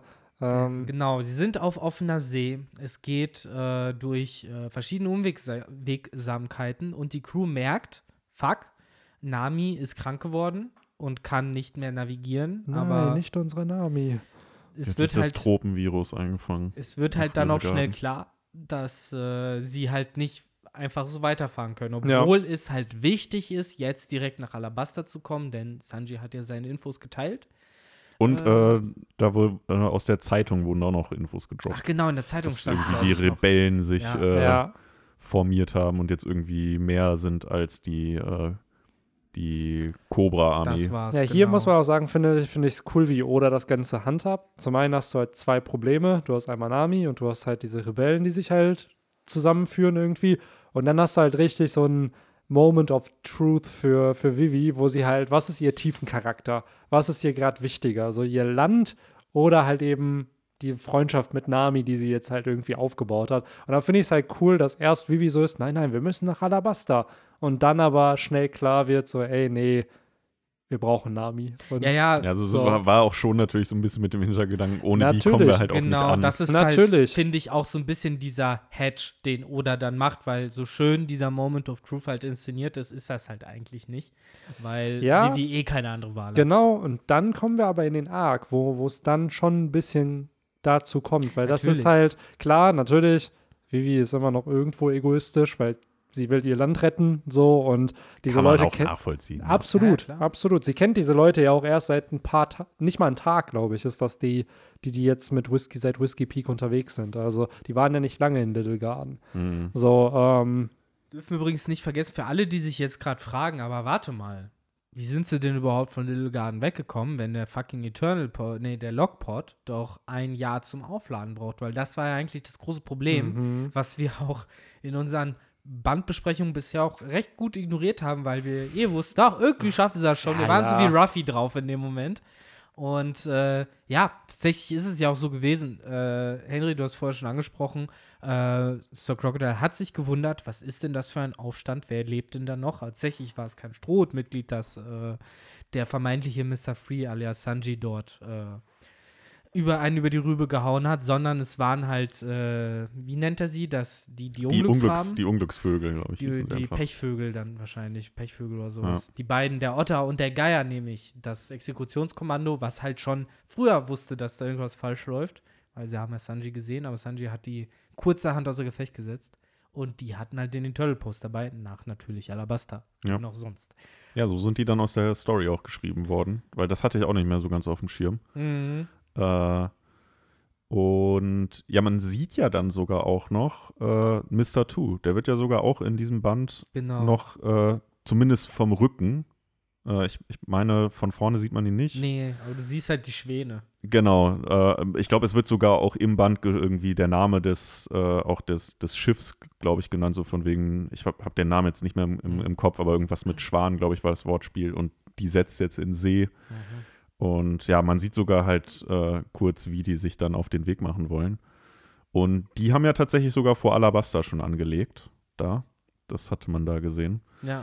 Und ja, wir wissen ja, äh, dass sie dann später auf dieser Route halt auf die Strohhüte treffen. Das dachte ich zum Beispiel passiert halt jetzt noch vor Wano, aber das passiert ja, Wano sei um Gottes Willen. Wo Wano passiert ist, ja. Das, das passiert halt wahrscheinlich noch vor Drum, aber äh, tatsächlich sind sie jetzt schon auf Drum und haben halt nur Warpol getroffen, wie wir später noch drauf kommen. Denn äh, Mr. Two, äh, die Freundschaft, die wird halt dann erst im Nachhinein geschmiedet.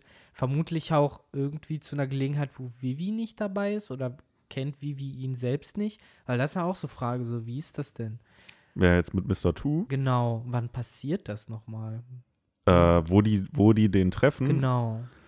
Ich meine, das ist kurz vorher, weil da äh, stellt sie dann ja auch fest, dass er den, das Gesicht von König Cobra hat und dann, Ah ja, die Sagen- stellt er schon fest. Okay. dann sagen sie sich ja, ja, äh, wir ma machen uns hier unser, unser X aufs Arm, damit wir halt äh, wissen, dass wir es Stimmt. wirklich sind. So das. Und äh, das ist nach drum dann. Äh, für- aber vielleicht sollten wir, äh, und dann kommen wir mal wirklich zu, zu Wapu, aber wir sollten nicht äh, außer Acht lassen, wie hier dieser Goldfisch Mhm. besiegt wird. Yes. Einfach mal richtig schön durchlöchert und Yes. ähm.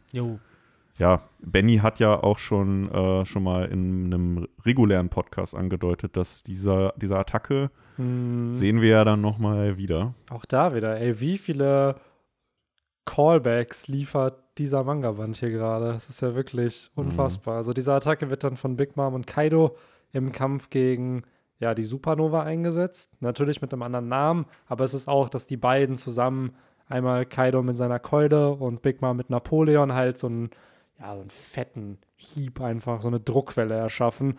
Und Zorro blockt die dann ja auch, glaube ich, ab für eine Sekunde oder zwei Sekunden. Ich kann sie nicht mehr halten und dann beschützt er ja dadurch die Mhm. anderen. Aber auch unfair, dass Zorro halt beide halten musste. Die Ja. von einem hätte er vielleicht noch zurückgehalten. Stimmt, wo du jetzt Zorro erwähnst, der hatte dann ja auch, äh, wo sie dann auf dem Schiff sind, auch nochmal so ein kleines, wo er dann sich sagt, so ja, äh, da wollte er, glaube ich, trainieren, dass er, Mhm. weil er gestruggelt hat, dass er das äh, Wachs nicht Ja, durchschneiden konnte. Da dachte ich mir auch so, hm, wird da jetzt auch schon das gute alte Schneiden ohne zu Ja. spalten angeteased? ey, das mit dem, das ist, wird so ikonisch, wenn wir am Ende drüber reden, weil gerade jetzt, wo man mehr über Schwertpersönlichkeiten und so weiß, so äh, hat das Ganze noch mal so eine neue Mhm. Tiefe irgendwie. Aber auch hier cool, dass Zorro schon in diesem Game drin ist. Oh, das wäre alles nicht passiert, wenn Ja. ich nicht stärker wäre. Ja. So, und das feiere ich an den Charakter. Auch wenn Zorro von vielen so als eindimensionaler Charakter betrachtet wird, ist er trotzdem sehr ambitioniert und hat aber immer dieses, ha, er nimmt so die Verantwortung für eine Situation auf, für die er eigentlich gar keine Verantwortung übernehmen musste, weil es war ja jetzt nicht nur seine Schuld, sondern alle waren irgendwie Teil davon. Aber dass er dann trotzdem sagt, ey, beim nächsten Mal sollte es eigentlich nicht so sein. Ja. Augenscheinlich wurde auch mehr Sanji die Schuld in die Schuhe geworfen, weil er ja da komplett außen vor war bei dem ganzen Mr. Hey. Free-Gedöns. Einfach mal die ganze Zeit. Das meine ich halt. Und das haben wir hier halt auch. Sanji ist ja so ein bisschen aus dem Little Garden Arc geschrieben gewesen, wohingegen jetzt in dem nächsten Arc wird Zorro so ein bisschen halt aus der Story geschrieben. Genau, das sehen wir ja dann auch noch. Ähm, ja, und äh, die, die Wetterbedingungen wurden ja auch schon so ein bisschen angesprochen. Yes. Ähm, wir sehen dann ja, wie Zorro halb eingeschneit. Das, das fand ich übrigens auch immer cool. Da hatte Zorro ja auch noch einen Job auf, äh, auf dem Schiff, wo er mal oben auf dem Ausguck war und praktisch immer den, ja, den Ausguck-Typ äh, gemimt hat. Und er sieht dann eine gewisse Person auf dem Wasser stehend. Und äh, jetzt kommen, kommen hier schon wieder die Oster-Callbacks. Mhm. Es war nicht Jesus, der da auf dem Wasser stand, ähm, sondern es war der gute Ist es Marimo? Marimo. ja. Ich, ver- Wie ich, heißt denn der andere? Irgend Chessimo. Ist das Chessimo? Weil die Fusion ist ja Chess Marimo. Echt? Chessimo Ja. und Marimo. Ja, dann müsste das wahrscheinlich eher Chessimo sein, weil das ist halt der mit dem Karo-Muster das kann sein. auf das der kann sein. Uniform, ne? Und der andere wird dann wahrscheinlich Marimo sein. Aber er nennt halt hier seinen Namen nicht. Zumindest halt erst, äh, bei, keine Ahnung, wann nennt er denn jetzt seinen Namen? Wahrscheinlich im nächsten Chapter dann, ne? Ja, die sind halt schon oben. Also Warpol wird da ja auch richtig introduced. Ja, ne? Warpol ist wird halt, introduced, aber äh, die anderen halt nicht. ja. Du siehst halt dann noch irgendwann den anderen noch. So, Aber Ja. der wird auch nicht benannt. muss man jetzt auch mal eine Line von Reportagen droppen, der meinte, jeder reißt sein Maul auf wie König Warpol. Auf ja, jeden Fall das sehr, sehr treffend. wird hier eindrucksvoll äh, in Szene gesetzt, Yes. wie Warpol einfach mal die Flying Lamp auffrisst. Muss ich auch sagen, eine sehr, sehr underrated Teufelsfrucht, Ja. die hier für, ja, mehr, wie, ich glaube, haben wir es vor dem Podcast gesagt oder haben wir es im Podcast gesagt, dass halt so ein Warpol eher so die Buggy-Vibes irgendwie Ja. halt hat, wo du halt eher, das ist ein Antagonist, aber irgendwie auch ein Joke-Charakter und hier halt auch, ich finde, das ist eine überaus mächtige Teufelsfrucht für eher einen Joke-Charakter sozusagen. Wir haben ja sogar seine Teufelsfrucht schon mal relativ ausführlich besprochen. Ich weiß sogar gar nicht, war das noch ein äh, Po- Podcast der Teufelsfrüchte? Jedenfalls sein, haben wir ja. da sogar halt auch ge- gesprochen, was man alles mit seinem, äh, mit seiner Frucht halt, was er ja in der One Piece Welt auch de facto später macht. Ne? Er äh, steigt da ja praktisch in die Wirtschaft ein Ja. mit seiner Frucht. mit seinem Edelmetall hier. genau. Also es ist, äh, bin ich vollkommen bei dir. Es ist eine underrated äh, Teufelsfrucht. Ich frage mich gerade nur, was ist denn jetzt, wenn äh, Warpol den Typen ist, der gerade den Typen mit der Yak-Yak-Frucht trägt. Dann passiert crazy shit. Und generell, wie ist denn das, wenn Er kann ja, glaube ich, keine Menschen, also er kann Menschen essen Na, er und kann sie ja da- kombinieren. genau, er kann sie fusionieren. Was dann so. passiert denn dann, wenn er diesen eh schon fusionierten Charakter ist? Dann muss er ihn ja mit irgendwas fusionieren. Dann muss er ja. oder fusionieren die halt für immer. Oder das ist, das ist, ist Warpuls Fähigkeit an der Potara-Ohrring. Ich wollte gerade sagen, das eine ist eine Jack, Jack, Jacken, Jackenfrucht, ist nämlich der Tanz und Ja. Warpol ist die Potara-Ohrring. Ja. Und je nachdem kriegst du halt Chess Marimo oder Maricessimo. Ach, ey, ja. Aber wurden die nicht sogar bei Super geredconnt irgendwie die Potara-Ohrringe, dass die dann Echt? einfach wie der normale Fusionstanz sind, nur dass man sich wieder zurückverwandelt? Irgendwas war da auf jeden Fall sehr, sehr kontrovers mit, mit denen. Aber im OG Dragon Ball waren es auf jeden Fall, du wurdest ja permanent fusioniert dann, wenn, du die, wenn du die benutzt.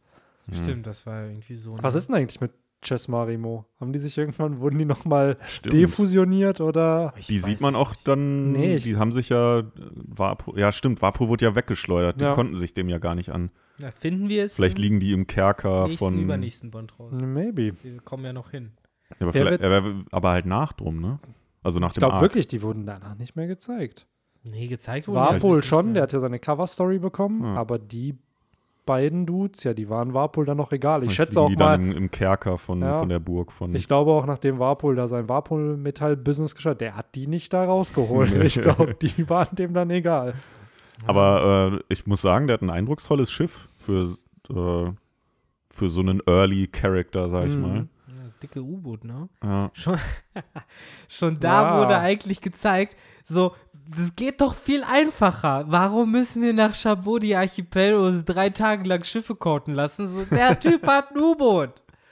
Der Typ hatte einfach schon ein U-Boot. Ja, stimmt. Also Ach, ja, ey. keine Ahnung. Mann, das ist halt wie in Digimon World 2003, wo du erstmal das Digi-Armor-Ei der, wie heißt es, Aufrichtigkeit braucht, damit du Submarimon da hast, Ja. damit du in den Westsektor kommst. So ist nee, das. Zuverlässigkeit war das. Zuverlässigkeit, Zuverlässigkeit. genau. Aufrichtigkeit war Mimi. Ah, stimmt, Genau. stimmt. Aber es ist für mich generell, äh, muss ich sagen, äh, an der Stelle, verdammt, jetzt sei vorsichtig, dass du nicht den Faden verlierst. Ihr habt mich mit Mimi jetzt gerade irgendwie und, und diese, dieser ganzen Überlegung über die verschiedenen, äh, genau, warum hat eigentlich dann nicht jeder ein U-Boot? Weil eigentlich ist das doch irgendwie ein Stück weit auch Technologiefortschritt, oder nicht? Ich meine, wenn du das große Piratenzeitalter hast, das Leben findet zu drei Vierteln auf dem Meer statt. Du siehst irgendein Dude, hat es geschafft, sich ein U-Boot zu bauen. So, wenn du halt irgendwie als Pirat noch was auf dich hältst, dann hast du doch ein größeres, stärkeres U-Boot. Die äh, Thousand Sunny hat ja eins, diesen Shark. Ich weiß jetzt nicht, wie er heißt. Ja, das kleine Ding. Ja, aber ey, immerhin. Sie haben so einen Submarimon halt. Ne? Drei so, Leute passen da rein, das weiß ich noch, Ja. weil das, da war, haben die sich schon so reingequetscht in Ja. der einen. Aber ich meine halt eher, anstatt, warum alle auf Schiffen aus Holz Hm. durch die Gegend schippern, anstatt halt, dass es einfach Weil es selbstverständlich eine ist. Piratenstory ist. Kann nicht immer perfekter Logik folgen, aber ja, eigentlich hast du recht. So. Ja. Ich glaube, mit einem Ja, ich glaube, mit einem U-Boot hast du auf jeden Fall mehr Spielraum irgendwie, beziehungsweise auch weniger Angst, dass dir was passiert, weil du bist ja auch gegen Teufelsbruchnutzer geschützt. noch geschützter, definitiv, das So. stimmt. Das, äh, ja, naja. Äh, kommen wir, darüber können wir noch ranten, wenn wir dann wirklich auf dem Sabodi-Archipel sind. Ja. So in Ähm, vier Jahren irgendwann kommen wir Genau. dazu. Aber erstmal hat Warpol vorweggenommen, Law, der einzige andere schlaue Charakter in der Welt von One Piece, der sich auch gedacht hat, warum soll ich mir ein dummes Holzschiff bauen? Ich nehme ein U-Boot. Ja. Ja. Äh, ja, äh, Wo ich mich immer noch frage, wie die da alle reinpassen, weil so groß ist das doch eigentlich auch von nicht. außen überhaupt nicht, ne? Nee, aber wie wir schon häufiger herausgefunden haben, die Größen in One Piece sind so, wie Oda sie haben möchte. Äh, Da wird auch mal das äh, Enma bei Oden zwei Meter groß. Wenn es Zorro hat, dann ist es nur ein Meter groß. ja, das ist halt wie, äh, wie SpongeBobs Haus, was von außen halt auch voll klein ist, aber Mhm. innen drin hat er dann auf einmal eine riesige Bibliothek und, Ja. und so. Ach, ey. Naja, das Haus von Thaddeus. Ach, ey. Stimmt, der hat ja diese Bibliothek, wo ihn dann Patrick da Mhm. vom hässlichen Belauber Aber ich habe das Gefühl, ne? die wurde nur am Anfang immer benutzt. Irgendwann ist die so ein bisschen in Vergessenheit geraten, seine Bibliothek. Das Setpiece wurde halt nochmal benutzt, wo er geträumt hat, Also da wurde halt ein ähnlicher Hintergrund verwendet im Garys Traum. Da waren da auch in so einer großen Bibliothek, die sah recht ähnlich aus. Ja. Mhm. Aber das Aber war ja auch noch halt early. Ja. Das war auch noch early in SpongeBob. Das war oh, die Traumfolge so gut, ne? Mm. Die ist so, so gut, Mann. Einfach Patrick den ganzen Tag in seinem Traum auf diesem dummen äh, Pferdchen halt reitet. So, hast du 50 Cent für mich? Ich, hau, ich habe kein Geld mehr. Patrick, das ist dein Traum. Du kannst haben, was du willst. Wirklich? Dann möchte ich gerne 50 Cent haben. So, das ist so süß, weil ja, er Ja. braucht nicht mehr. Dieser Mann braucht nicht mehr. Ah, so schön, ey. Ach, Patrick, Mega. Folge. Aber was ich zu Warpuls Auftritt noch sagen wollte, äh, ihr habt es ja eben schon ein bisschen angesprochen, er hat dann ja casual angefangen, das Schiff zu verzehren. Und ähm, das war so eine Szene, wo ich fast halt schon so neben Lysop stand und das richtig scheiße fand. Hm. Wo ich halt auch da so war, so Mann, man weiß ja auch, wie das alles endet. Und das ist ja im Endeffekt auch, glaube ich, so einer der Sargnägel. So, dass Warpul halt ankam und dort halt den halben Rumpf weggefressen hat. Ich glaube, das äh, ist dann doch auch später immer, weil dann bauen Ja, sie ab da da doch immer diese fangen halt- Metallplatten ab da da so fangen drauf. diese Metallverschläge halt Ja, an. genau. plus, äh, da die, benutzen haben, sie dann die Metall. haben das erste Mal war halt, ich muss immer klugscheißern, ey. bei diesem, bei Laboom, da ist ja der Mustard Ruffy den einfach abgebrochen Ah, da ging's schon. und den Ja, in genau. Laboom reinge. Ja. Ich glaube, der hat immer dieses Metallteil später gehabt und das, was ihr beschreibt, genau, das war dann halt auch so ein, Auch die Reling und So, genau. Ja. ja. Das, das ist halt wirklich ja, es so, ist das Mann. Traurige, weil hier fängt schon an und ich glaube auch hier hat Oda das erkannt. So, ich glaube auch da wieder, Thousand Sunny, ob das von Anfang an so geplant war, dass noch ein zweites Schiff kommt, weiß man hier halt noch nicht. Aber jetzt wird es in der Story klar, ja gut, dieses Schiff ist halt nicht unzerstörbar. So, Mhm. da, wenn da irgendein random Dude auf dem Meer mit seiner Teufelsfrucht kommt, dann ist das Schiff auch schnell kaputt. Hm. Ja, das äh, find ich, fand, fand ich damals halt auch schon, weiß ich noch, als ich mir Anime geguckt habe, war es auch schon so, Mann, ey, jetzt hör doch auf, da reinzubeißen. Ist doch Ja. scheiße. So, du machst das ganze Schiff kaputt. Also, ja, fucking Warpul, ey. Trotzdem fand ich äh, fand ich es irgendwo auch cool, weil die also die Strohhüte, die dann da ja auf Deck waren sozusagen, ähm, haben das ja doch alle, also natürlich waren, die- waren die not amused, dass er da Mhm. das Schiff äh, frisst, aber die haben es schon alle irgendwie noch relativ cool und jetzt nicht irgendwie panisch, fand ich, haben sie, also natürlich allen voran einen Sanji, weil Wapu hatte dann ja auch noch ein paar Gefolgsleute da mit Knarren da äh, Ja. dabei. Und die haben das irgendwie alle noch relativ cool irgendwie da, ja, weggesteckt. Ja, ich glaube für Sanji, ja gut, solange seine Küche nicht beschädigt ist, juckt es Ja. den am Ende nicht, aber für Lissop ist es ja, und das wird ja später dann nochmal dieser Plotpunkt in Water 7, der hat ja einfach diese Bindung zu diesem Schiff, weil er das mit Kaya assoziiert und auch mit diesem, ja, das kommt von seiner Insel und dann, ja, ich glaube, der hat dann einfach noch einen größeren Bezug als die anderen Charakter zu dem Ja. und hat dann Ja, noch klar. die emotionale Reaktion auf sowas. Ja, da kommen wir dann auch später natürlich noch hin. Wie oft wir das in diesem Podcast schon gesagt haben. Ja, ja, by the way, darüber quatschen wir irgendwann auch nochmal. Das ist ja So. Stimmt aber auch, ne? da auch Lysops große Furcht ja immer gewesen, dass er derjenige ist, der auch die Flying Lamp immer repariert hat. Mm, Und wenn ja. es die Flying Lamp nicht mehr gibt, dass man ihn nicht mehr braucht. Genau, das ist ja der war- Character Arc sozusagen in Water 7, warum Mhm. er auch die Bande verlässt. Weil ich fand es als damals, als ich bei RTL 2 noch geschaut habe, dachte ich mir so, okay, warum verlässt er jetzt die Bande? Aber Oda spielt er ja schon viel mit dieser Meta-Ebene, dass Lissop halt Probleme mit seinem Selbstbewusstsein hat und das dann da aufgegriffen wird. So dieses, ey, wenn wir uns schon von einem Nakama trennen können, dann bin ich ja das schwächste Glied danach. So, Ja. und dann kann man sich auch von mir trennen. Und das fand ich schon eine sta starke Message, die Oda da porträtiert hat. Weil gerade Lissop ja der Average Guy sozusagen ist auf dem Schiff. So. Ja, Water 7 war das Digimon Tamers der One Piece. Mhm. Ah, ey, Äh, also von ich sag One Piece. wirklich Water 7 Der Saga. düsterste Arc eigentlich. Ja, das ist der düsterste und wirklich Odas Magnum Opus. So, ich glaube, dieses Ganze mit Ines Lobby und Payoff und all das, das wird er nicht toppen können. Das ist so, das ist thematisch so gut einfach. Und es Mhm. ist so, die Welt ist noch klein genug, damit das alles so einen gewaltigen Mhm. Impact hat, aber schon groß genug, dass es trotzdem einen Impact hat. So dieses, der Weltregierung den Krieg zu erklären, ist, glaube ich, größer am Ende als vielleicht sogar der Krieg, den wir am Ende kriegen mit der Weltregierung. Ja, So. ich sag halt immer, ne, dass eben das Versprechen und die Vorfreude manchmal größer ist, ne? Du brauchst halt nicht das ganze Monster zu zeigen. Es reicht halt nur Ich finde, es große hat- Schatten. Das und es hat halt gezeigt, das, wofür Ruffy bereit ist, für seine Nakama zu gehen. Weil wir wussten es immer, mit Arlong war schon so ein kleiner Tease, aber hier hast du gesehen, Ruffy ist bereit, der ganzen Welt den Krieg zu erklären, um Robin zu beschützen. Das, was er jetzt tut, ist eigentlich nur eine, eine Bestätigung von dem, was er damals halt schon versprochen hat. So und dadurch, ich weiß nicht, dieses, die Flagge abschießen ist für mich immer noch Number One Moment in klar. One Piece. Reden wir so. ja gefühlt äh, alle drei Wochen drüber.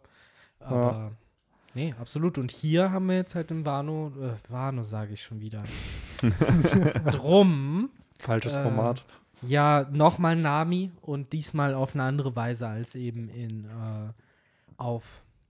Little Ich will Garden. immer Coconut Island sagen. Das ist nicht ganz, es ist aber Co Coco Kokoyo, Village. ich ne? glaube Kokoyasi oder je Coco- nachdem, welche Co- über. Coco Village ist Ja. es, glaube ich, halt. Und äh, dort war, musste sie ja praktisch noch von Ruffy eben überredet werden, dass sie eben alles in seine Hände legt. Und hier ist es ja, sie merkt, okay, ich bin krank, ich kann das alleine nicht. Und es gibt ja auch diese Debatte, sollen wir sie jetzt den Berg hochschleppen oder nicht? Und Nami Mhm. meint halt, wenn Ruffy sagt, dass er es hinkriegt, dann kriegt er das hin. Ja. Ein schöner, Und dieser Hand, Handclap. Handclap. Und ab Ja. da war die Sache halt gegessen. Und das, äh, finde ich, sind schon sehr auskristallisierte Motive, die später immer Mhm. wieder genauso dann passieren. Äh, schon interessant, dass wir ab, ab diesem Band halt, finde ich, krass, letzter, vorletzter noch nicht mal so viel, aber ab diesem Band schon sehr in die jetzt modernere One Piece-Formel Mhm. reingehen. Auch Ja. durch solche Mechanismen. Auf jeden Fall. Auf jeden Fall. Ähm, Und dazu noch eben dieses Long-Term-Storytelling, ne? Genau. Es recht, wenn sie drum ankommen, da kannst du jetzt ja vielleicht dann. Ja, es ist viel established einfach. Also ich Ja. bin gerade echt überrascht bei dieser ganzen Podcast-Diskussion, weil ich dachte, es wird am Ende ein, ja, ja, es ist so ein Average-Übergangsband. So Ende von Little Garden, Anfang von Drum. Aber wie viel hier gerade wirklich gesetupt ist für Jo. auch zukünftige Ereignisse. Allein jetzt Warpol sind wir ja, die kommen da dann auf Drum an, wo sie erstmal nicht accepted werden, weil sie halt Piraten sind und dann halt was ich sehr schön finde, Ruffy sich was von Vivi abgucken muss. Denn Vivi kniet dann nieder und beugt sich halt vor dem Volk und bittet die um Hilfe. Und Ruffy schaut sich das an und macht das einfach nach. So im Sinne von so, ah ja, sie hat schon recht, wir, wir müssen die ja um was bitten, wir sind ja Pirat. Halt, dass man So. diplomatisch sein Genau. muss. Ja. Ja, Weil es halt da nicht nur um seine Interessen, Mhm. oder so gesehen ja schon, aber es geht halt um, um Nami da. Ja. Absolut. Und da muss er dann auch mal so ein bisschen seinen Stolz unter den Scheffel stellen. Genau, und diese Geste, diesen Stolz dann runterzuschlucken, das ist halt, man weiß, dass Ruffy sowas kann, aber es ist halt dann interessant, das wirklich zu sehen, dass er bereit ist, für seine Nakama halt, blöd gesagt, alles zu tun, damit es denen halt besser geht. Und das finde ich halt wieder so schön, weil es ist halt dann noch wieder so eine coole Parallele zu Zorro später, der das ja erstmal gegen Gekko, äh, nicht gegen Gekko Moria, gegen Bartholomeus Bär macht, wo er meint, ey, nimm meinen Kopf und bei Falkenauge später nochmal. Also auch da wieder diese Geste, dieses Bowing before someone, was ja in Mhm. Japan sehr häufig dann Mhm.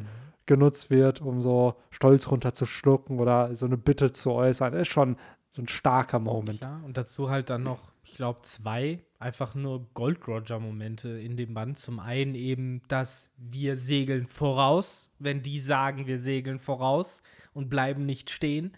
So, das war, hätte halt eins zu eins auf, mit Odin auf dem Schiff damals halt auch so eine Szene sein können. Und das andere ist halt eben äh, das, wo er sich eben verneigt vor den Dorfbewohnern. Das ist auch so, haben wir Gold Roger kennengelernt. So, wenn der halt irgendwie seinen Nakamas retten will, dann Ja. ist ihm Ehre und alles andere scheißegal. So wie es Shanks im ersten Chapter Ruffy schon beigebracht hat, als äh, der andere Typ ihn halt mit Sake äh, übergossen hat. Ach, Scheiß der doch gute drauf. Higuma, Alter. Was für eine Freundschaft, die ihm einfach entgangen ist, wenn er diesen Sake einfach genommen hätte, anstatt ihn kaputt zu machen. Absolut. Aber ja, ich finde, da geht es halt wirklich noch in diesem relativ kleinen Universum Mhm. wirklich schön Full Circle, weil das sind Lektionen, wie du sagst, die guckt er sich von Vivi ab, die haben ihm aber schon andere Charaktere Ja. eigentlich versucht beizubringen, Ja. unter anderem eben Shanks. Und äh, ja, cool. Fand ich auch eine sehr, sehr schöne Szene. Und natürlich auch noch das weitere Foreshadowing, was daraus entsteht, denn wir lernen ja, äh, wieso die eben so äh, also den Piraten eben so feindselig gegenüberstehen. Das sind halt nicht Mhm. die ersten Piraten, denen die begegnen. Mhm.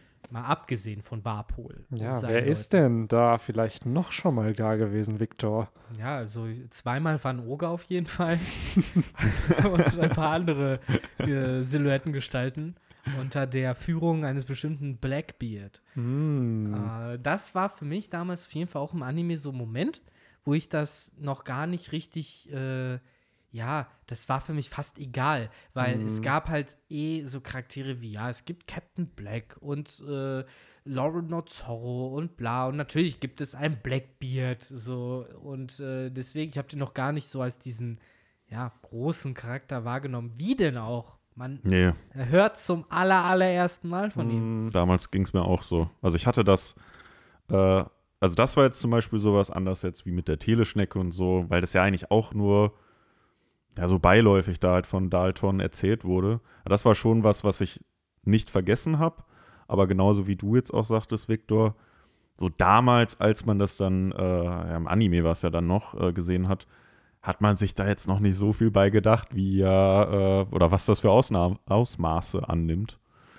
Ähm, Aber das ist halt schon so ein cooles Foreshadowing. Aber auch das wieder ein Schritt Worldbuilding. Ne? Also wir reden halt in diesem Band immer wieder darüber, wie die Welt immer größer gemacht wird. Und jetzt haben wir wieder einen neuen Aspekt. So wieder halt eine Insel, die davon berichtet, dass Charaktere dort gewesen sind. Es werden halt verschiedene Zeitpunkte in der Linie äh, referenziert und halt Bezug genommen. Und du hast halt noch mehr Silhouetten. Das ist ja eigentlich Brot und Butter eines jeden guten Mangas oder Animes, dass du die Story anreicherst mit Silhouetten, von denen die Leute nach sich fragen können, wer ist das? Mhm. Und äh, ja, auch hier wieder gut gemacht. Ja, by the way auch. Dieser ganze Drum-Arc ist halt so ein Setup. Du hast Blackbeard, der angeteased wird. Am Ende des Arcs erfahren wir, dass irgendein Charakter Ruffy sucht, der sich ja später als Ace herausstellt. Und du hast eine Szene, und das ist noch natürlich nicht bestätigt, aber die auch sehr, sehr viel debattiert wurde, nachdem herauskam, dass Blackbeard vielleicht nicht schläft. Es Oh gibt Gott. nämlich eine Szene, wo halt Sanji und Ruffy halt in dem Band? Genau, wo die halt den Berg hochklettern und dann sagt Ruffy, wusstest du, dass die Leute im ewigen Schnee nie schlafen? Und dann meint er so, hä, warum? Weil sie sonst sterben, bla bla bla. Und dann fragt Sanji so, ja, von wem hast du das gehört? Von Lissop? Und er so, nee, nee, ich habe das in unserer Kneipe damals gehört, also in Makinos Bar. Mhm. Und hier ist halt die These, dass halt Ruffy von Shanks damals gehört hat, es gibt Leute, die nicht schlafen müssen. Und Shanks damals mit Buggy halt beobachtet hat, dass Blackbeard halt nicht schlafen muss. Einfach nur als Teaser, weil gleichzeitig wird in dem, ist es das Chapter davor, in dem Chapter davor wird halt Blackbeard erwähnt. Zum ersten Mal. So, und es ist halt, kann man als Foreshadowing werten, kann auch sein, dass das random ist, aber ich denke mir so, warum so eine random Conversation über Leute, die nicht schlafen, die dann auch noch aus meiner Bar damals oder es wirkt halt schon ein bisschen konstruiert. Ja, es wirkt, also es, ich bin da bei dir, es wirkt, würde oder wirkt auf mich dann auch ein bisschen komisch, weil sowas machst du ja eigentlich selten in, einer, in einem fiktiven Werk, dass die da einfach so Smalltalk Genau. führen. So von wegen, yo, hast du mal von dem Gerücht und, gehört und dann wird das nie wieder relevant oder so. Gerade weil Ruffy oft eigentlich nicht solche Sachen erzählt. Ruffy Jo. ist so, ey, lass einfach irgendwo hin und fertig und dann, oh cool, das ist aber, oder was, der, der ist ja sehr reaktionär auf das, was gerade um ihn herum passiert. Und dass der hier so eine Anekdote, blöd Mhm. gesagt, raushaut, wirkt, ja, wie schon gesagt, einfach konstruiert. Das wirkt ein bisschen nicht wie, wie Ruffy unbedingt. Aber vielleicht wirkt es auch so, wir dürfen ja nicht vergessen, in welchem Zeitpunkt in der Story wir sind. Und gerade jetzt die Konstellation Sanji plus Ruffy, die hatten wir halt einfach noch nicht. Also, wir hatten die beiden halt noch nicht, wie sie gemeinsam zu zweit halt aufeinander sitzen und eine Unterhaltung untereinander haben. Und ich kann mir halt vorstellen, dass das vielleicht auch ein bisschen dieses Ruffys Art von Smalltalk. ja, dieses Gestellste vielleicht halt ein bisschen daher rührt, dass auch Oda so ein bisschen noch versucht hat, den Ton zwischen den beiden zu finden. Ich meine, sind wir mal ehrlich, den haben wir bis heute nicht. So, die Interaktion zwischen Sanji und Ruffy beläuft sich halt darauf, dass Sanji Ruffy Essen gibt. Und äh, das ist halt, das Und ist so ein dass er bisschen. ohne seinen Koch nicht König der Piraten werden kann. Ja, also es ist so ein bisschen wie diese, das gibt es ja auch in der Popkultur, so TV-Trope-mäßig. Ich weiß nicht den Fachbegriff, aber diese, diesen bestimmten Faktor, bei dem man ablesen kann, wie authentisch ne, ein Gespräch zwischen zwei weiblichen Charakteren ist, daran, wie viele Sätze sie brauchen, bis es bei ihnen um Liebe geht. So daran wird dann immer abgemessen, wie, wie äh, woke eine Serie sozusagen ist, weil wenn zwei weibliche Charaktere mehr oder weniger direkt über Beziehungen anfangen zu reden, weißt du halt, okay, das ist halt ein relativ veraltetes Frauenbild. Und äh, so ähnlich kommt mir das hier halt auch vor, dass das so Odas Versuch vielleicht war, noch früh halt weg von dieser Sanji-Ruffy-Linie zu kommen, dass, dass immer, wenn die beiden halt auftauchen, geht es nur um Essen. Also wenn die beiden miteinander reden, geht es zu 99% um Essen, außer in diesem Dialog. Mhm. Wenn man jetzt blöd sein sagen kann. Ich finde übrigens ganz interessant, was mir beim Lesen noch aufgefallen ist, als sie da ankommen in Drum. Das ist ja im Grunde genommen genauso wie damals auf Whiskey Peak, wo die da ja auch so zwischen diesen Mhm. äh, Tälern praktisch Ja. äh, gefahren sind. Und anders als auf Whiskey Peak wurden sie ja wie Helden empfangen.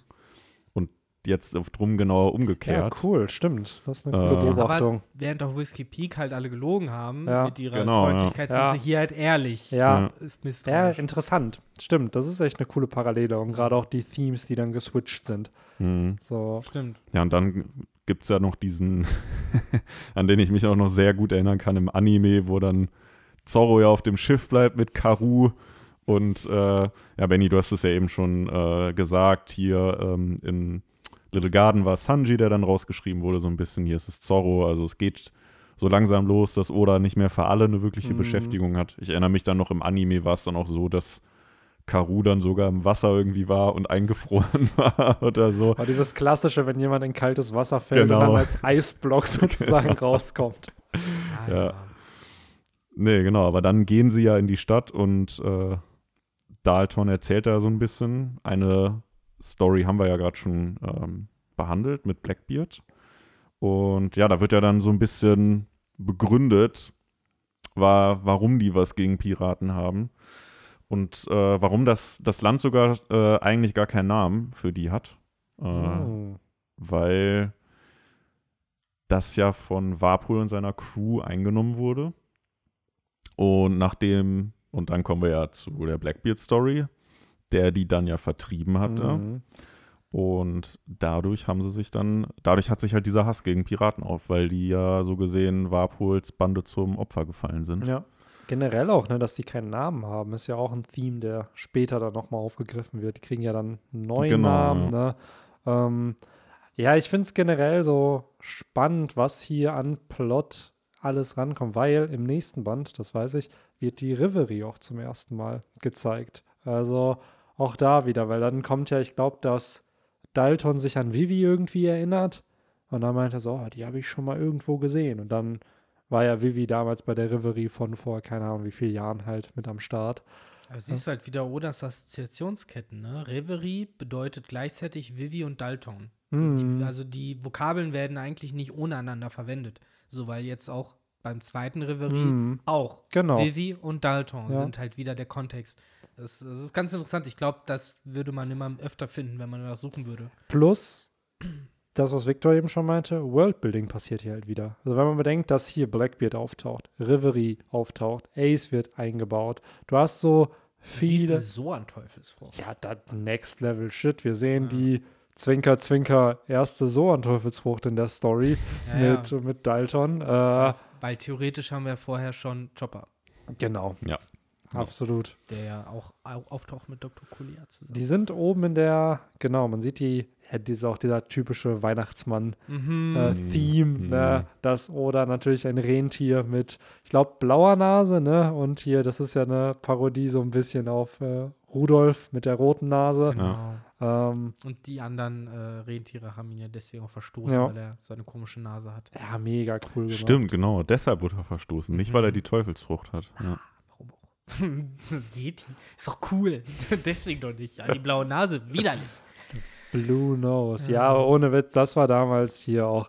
Mann, ich finde es auch hier, das Design von Chopper wirkte hier noch weniger Cute. Mer ja, cute Merchandise-mäßig. Ja. Also Ja, es ist dann so, er sieht halt sehr rentierhaft aus und dann mit der Zeit wurde er ja cuter. Es gibt es da nicht sogar einen Begriff für, auch äh, für fiktive Ja, Werke, so, wo es geht so ein bisschen in die so. Richtung von Flanderization. Ja, genau, also dieses genau. Flanders-Prinzip, dass Charaktere halt irgendwann nur noch auf Jugdi Dugli Do reduziert werden.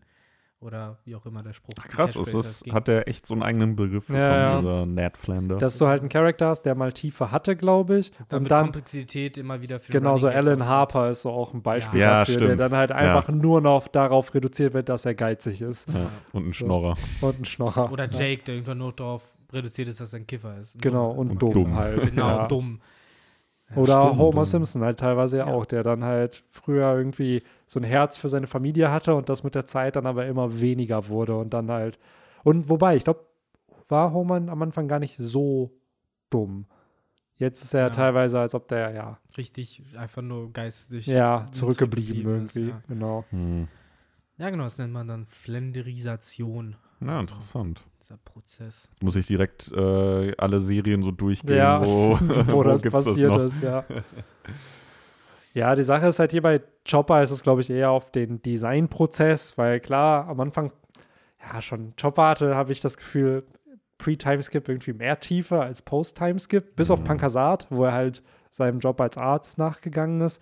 Aber oft ist es halt so, ja, der ist halt cute und der wird dann damit eingebaut. Also auf Wano brüllt er ja nur drauf rum. Also die ganze Zeit Ja. so, wird ja nur gesagt, so, oh mein Gott, oh mein Gott. So, das ist Ja. ja im Endeffekt dafür da ist. Auf Wano. Und dass er seinen Kung-Fu-Point raushaut, dass Ja. er da so ein bisschen auf Kung-Fu Panda macht. Hm. Ja, er hat, er hat immerhin äh, Zorro neues Leben eingehaucht. Ja, das ist halt genau die Dynamik, auf die ich mich, muss ich sagen, auch sehr post-Krieg freue, wenn Zorro und Chopper ihre Moments haben. Weil die haben halt auch hier, wenn äh, Chopper joint, ist Zorro so der große Bruder. Es gibt im Mhm. Anime auch die Szene, wo die, ich weiß nicht, ob es eine Filler-Szene ist, wo die durch die Wüste gehen und Zorro ihm so ein bisschen klar macht, wie die Bande funktioniert. So. Ich glaube, das ist die, wo die dann doch auf dieses Pornoglyph Ja, dann ist treffen. es leider wahrscheinlich eine Filler-Szene, Filler-Szene. Folge. Äh, aber es ist trotzdem cool, so dieses, auch in der Badeszene, wo die dann auf Alabaster sind, säubert halt Zorro zum Beispiel einen Chopper so von hinten.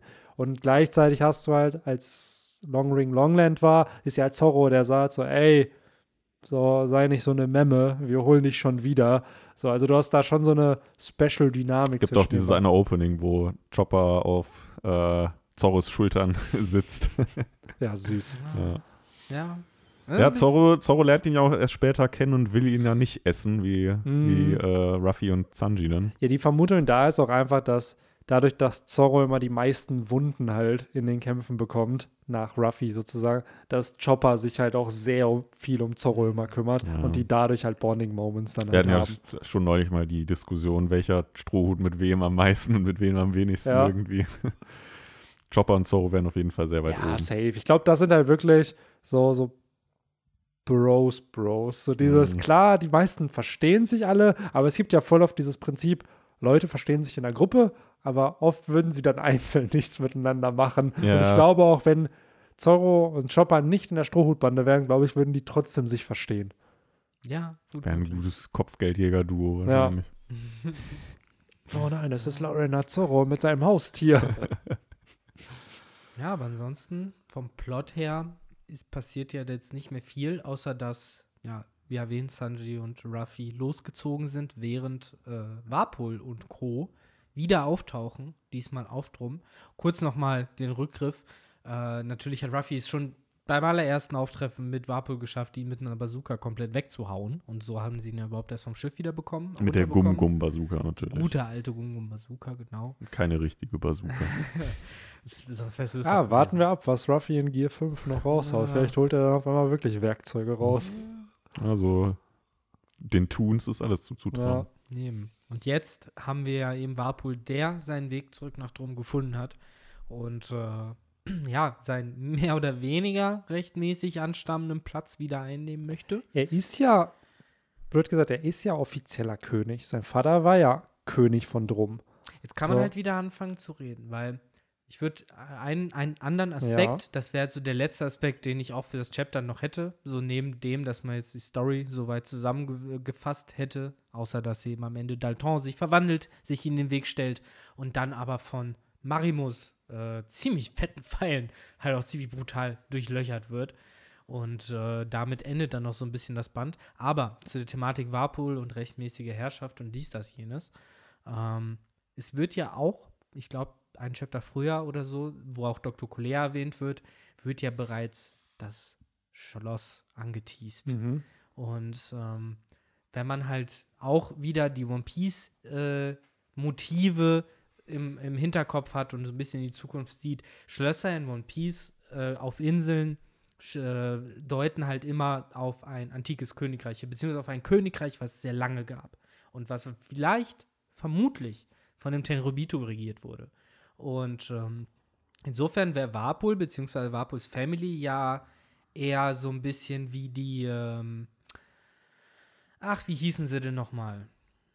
King Rico in Dressrosa. Also meinst du, dass das sozusagen die Die eine der, vielleicht das eine der Genau. 20 Families aus Drum kommen? Also für mich, das ist wieder ein bisschen meine Tinfoil, aber ne, ich habe ein bisschen klar gemacht, oder hat Assoziationsketten oder hat bestimmte Mhm. Motive, die halt für ihn immer zusammenhängen. Und ich glaube, das Schloss ist ein eindeutiges Zeichen dafür, dass das wahrscheinlich auch ein so ein Königreich gewesen ist. Nimm dazu noch die spezielle Stellung von Drum, kleines Königreich, aber unfassbar viele krasse Ärzte, die weit vorangeschritten sind und so. Also Drum hört sich halt auch an wie ein, äh, ja, wie ein Königreich, was halt tatsächlich fl floriert ist und viel, viel Fortschritt erfahren hat in seiner Zeit. Mhm. Und I don't know. Es ist halt einfach nur so ein Gedanke, aber Sagen wir es mal so, es wird nicht, das wird es nicht ausschließen, dass das nicht funktionieren würde, weil bisher gibt es eigentlich nichts, was dagegen sprechen würde. Wir müssen ja eh irgendwann spätestens im Flashback zum antiken Königreich ja erfahren, wer diese 20 Familien Ja. sind. Wir kennen die Nefeltari-Familie, wir kennen die Don Quixote-Familie, die gehören dazu. die Carlos-Familie, aber da Die wissen wir nicht, Carlos-Familie. welches äh, Königreich die hatten. Genau, so. Und dann, ja, hast du nur 17 Familien, die du. 17 ich würde mal Familien, 18 behaupten, Königreiche, ja. So, genau. Und ich würde einfach mal behaupten, dass der, wie heißt denn der? Der, äh, die, die Gorosei das sind ja fünf. Jeder von denen ist eine der Familien. Glaubst weil, du? Ja, das sind ja, das ja, sind aber ja glaubst du, jeder von Tenryubitu. denen hatte halt ein Königreich vorher gehabt? Ja, Ich nicht die, aber deren Familie sozusagen. Es geht ja Ja, immer um die. Familie. Ich glaube nicht, dass die alle aus einer Familie stammen. Ja, Ich mir glaube schon, dass. immer- Das mir fällt's- weird. Mir fällt es immer schwer, die Gorosei so, ich meine, ich verstehe absolut, dass man es in dieser Logik dann halt auch Sinn macht, das zu machen. Und mir fällt es immer schwer, die Gorosei halt unter Tenrobito zu fassen. Das ist für mich eher Ja. so, Tenrobito, das sind halt die, die halt davon profitieren. Und da macht Sinn, dass die immer fetter werden, weil nämlich die, die die Fäden äh, und- und dahinter ziehen und sich und die- Tenrobito auch widerlich finden. Ja. Ich kann mir vorstellen, dass die fünf Weisen die halt scheiße finden und eklig absolut, finden. aber sie halt sagen, die gehören- brauchen wir halt. Naja, die fünf Weisen sind Tenryubitu. Das ist ja schon bestätigt. Okay. Die sind Tenryubitu. So, weil sonst würde es ja keinen Sinn machen, dass Tenryubitu irgendwem gehorchen. Also, das wird ja auch im Reverie gezeigt. Nur Tenryubitu dürfen sich gegenseitig schlagen irgendwie. Ja, ich finde, So. so. Gehorchen ist ja immer noch mal so ein anderes Ding. Viele von denen wurden ja so dargestellt, als seien sie zu blöd, um Ja, überhaupt absolut. irgendwas zu checken. Absolut, aber es liegt ja auch so ein bisschen an deren Sozialisierung. So, die sind, wir haben es ja mit äh, Mjosgard gesehen, der erst Otohime treffen musste, damit er seine eigenen Werte hinterfragt und Natürlich. realisiert, ja, auf einmal ist er ja gar nicht so dumm und versteht, was Menschenrechte sind, aka Ich Fischmenschenrechte. meine halt nur, So. worauf ich hinaus wollte, ist, ich glaube nicht, dass das Motiv der fünf Weisen ist, deren Familien und sich selbst den Grad an Dekadenz zu ermöglichen, den beispielsweise die Carlos-Familie hat. Nein, So, absolut da, nicht. Das sind, das sind nicht solche Tenrobiten. Die sind Nein, auch böse, genau. die sind vielleicht auch irgendwie menschenverachtend, aber es ist ein anderes Ding. Das sind nicht Absolut. die, die Idee hatten, äh, den, den, äh, den, äh, das Laufband da zu bauen auf Mary Joa, wo die Sklaven da drunter sind. Mhm. Nee, Das ich war glaube die Idee auch von wirklich. anderen Tenrobiten. Ja, das kann durchaus sein. Ich glaube, gerade bei den Gorosei, man, lange Zeit habe ich mich immer gefragt, können die kämpfen, können die nicht kämpfen, aber ich glaube schon, dass die Gorosei am Ende halt down gehen. Dass das halt die, das sind so die gebildeten, smarten Tenryubito. So wie du es oft halt in anderen Banden hast, so die Weltregierung, die klassischen Tenryubito sind so die, der Fodder, so den die Beast-Piratenbande auch hat und die Gorosei sind halt die fünf mächtigsten. Weil ich denke mir halt immer so, du lebst halt in einem Universum, was sehr Survival of the Fittest irgendwo ist. So, du hast diese stärksten Persönlichkeiten und die kontrollieren. Wenn die Gorosei nichts drauf haben, dann müssten die doch austauschbar sein. Ja, So, dann wird ein Sengok denen doch nicht gehorchen, dann wird ein Akainu denen doch nicht gehorchen. So dieses, klar, politische Stellung und so, aber die müssen was drauf Ich haben. finde dann dein Argument halt eher viel spannender, dass eben solche Leute dann aber eben sowas wie die traditionellen Tenryubito überhaupt in ihrem System tolerieren.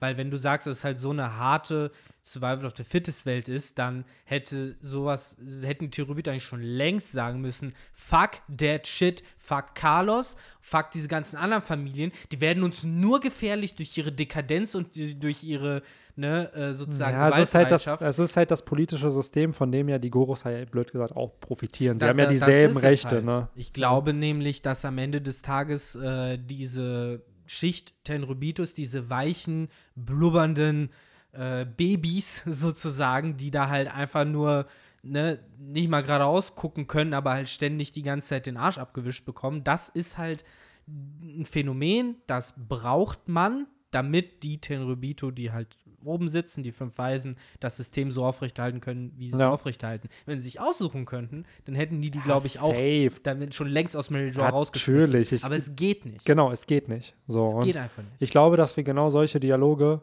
in Zukunft auch bekommen. Das, Wenn's darauf dann, wollte ich hinaus. dass ja. irgendwann, wenn das kommt, wir werden, glaube ich, weil das ist der Punkt, wir haten die Gorosei für das, was sie tun, aber ich glaube, die werden trotzdem noch irgendwann menschlicher, sodass du verstehst, warum die solche grausamen, kalkulierten Taten tun. Und ich glaube, dann wirst du halt auch erfahren, ja, die haten so einen Carlos, Charlos genauso, wie wir den haten.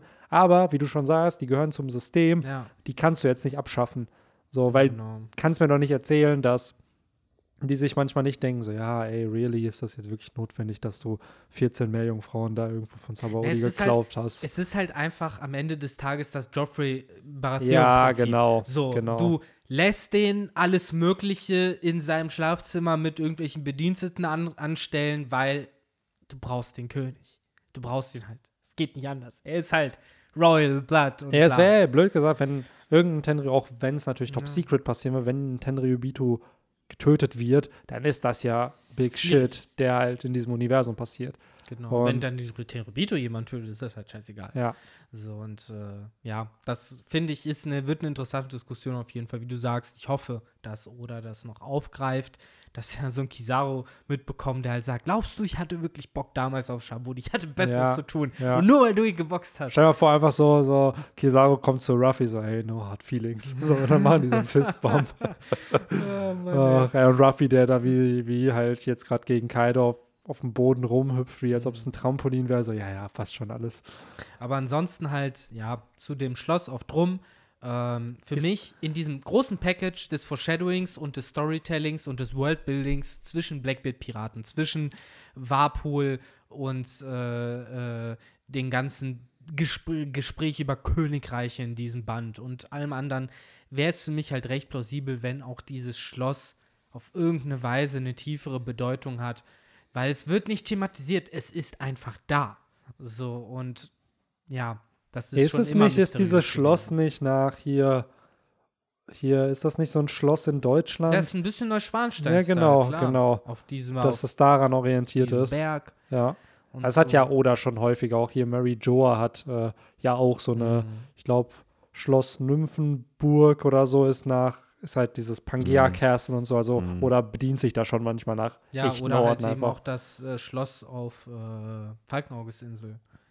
Ist ja auch, glaube ich, bestimmt irgendwas nachempfunden. Das kann auch sein, safe. Aber also da siehst du halt wieder, Mann, so, als ob Falkenauges Schloss da auf, wo es halt heißt, es war irgendwann mal ein Königreich, Ja. mi, mi, mi, mi, so als ob da nicht auch irgendwie mal Terebitus gehockt Ja. hatten oder sonst was. Und vielleicht ist Falkenauges Familie da sogar diejenige gewesen, ist die halt auf dem Thron ein sitzt. Tenryubitu. Ja, nee, aber vielleicht halt so ähnlich wie äh, ne, so ein Warpol oder eben so ein, so ein King Rico halt so ein Platzhalter, ne?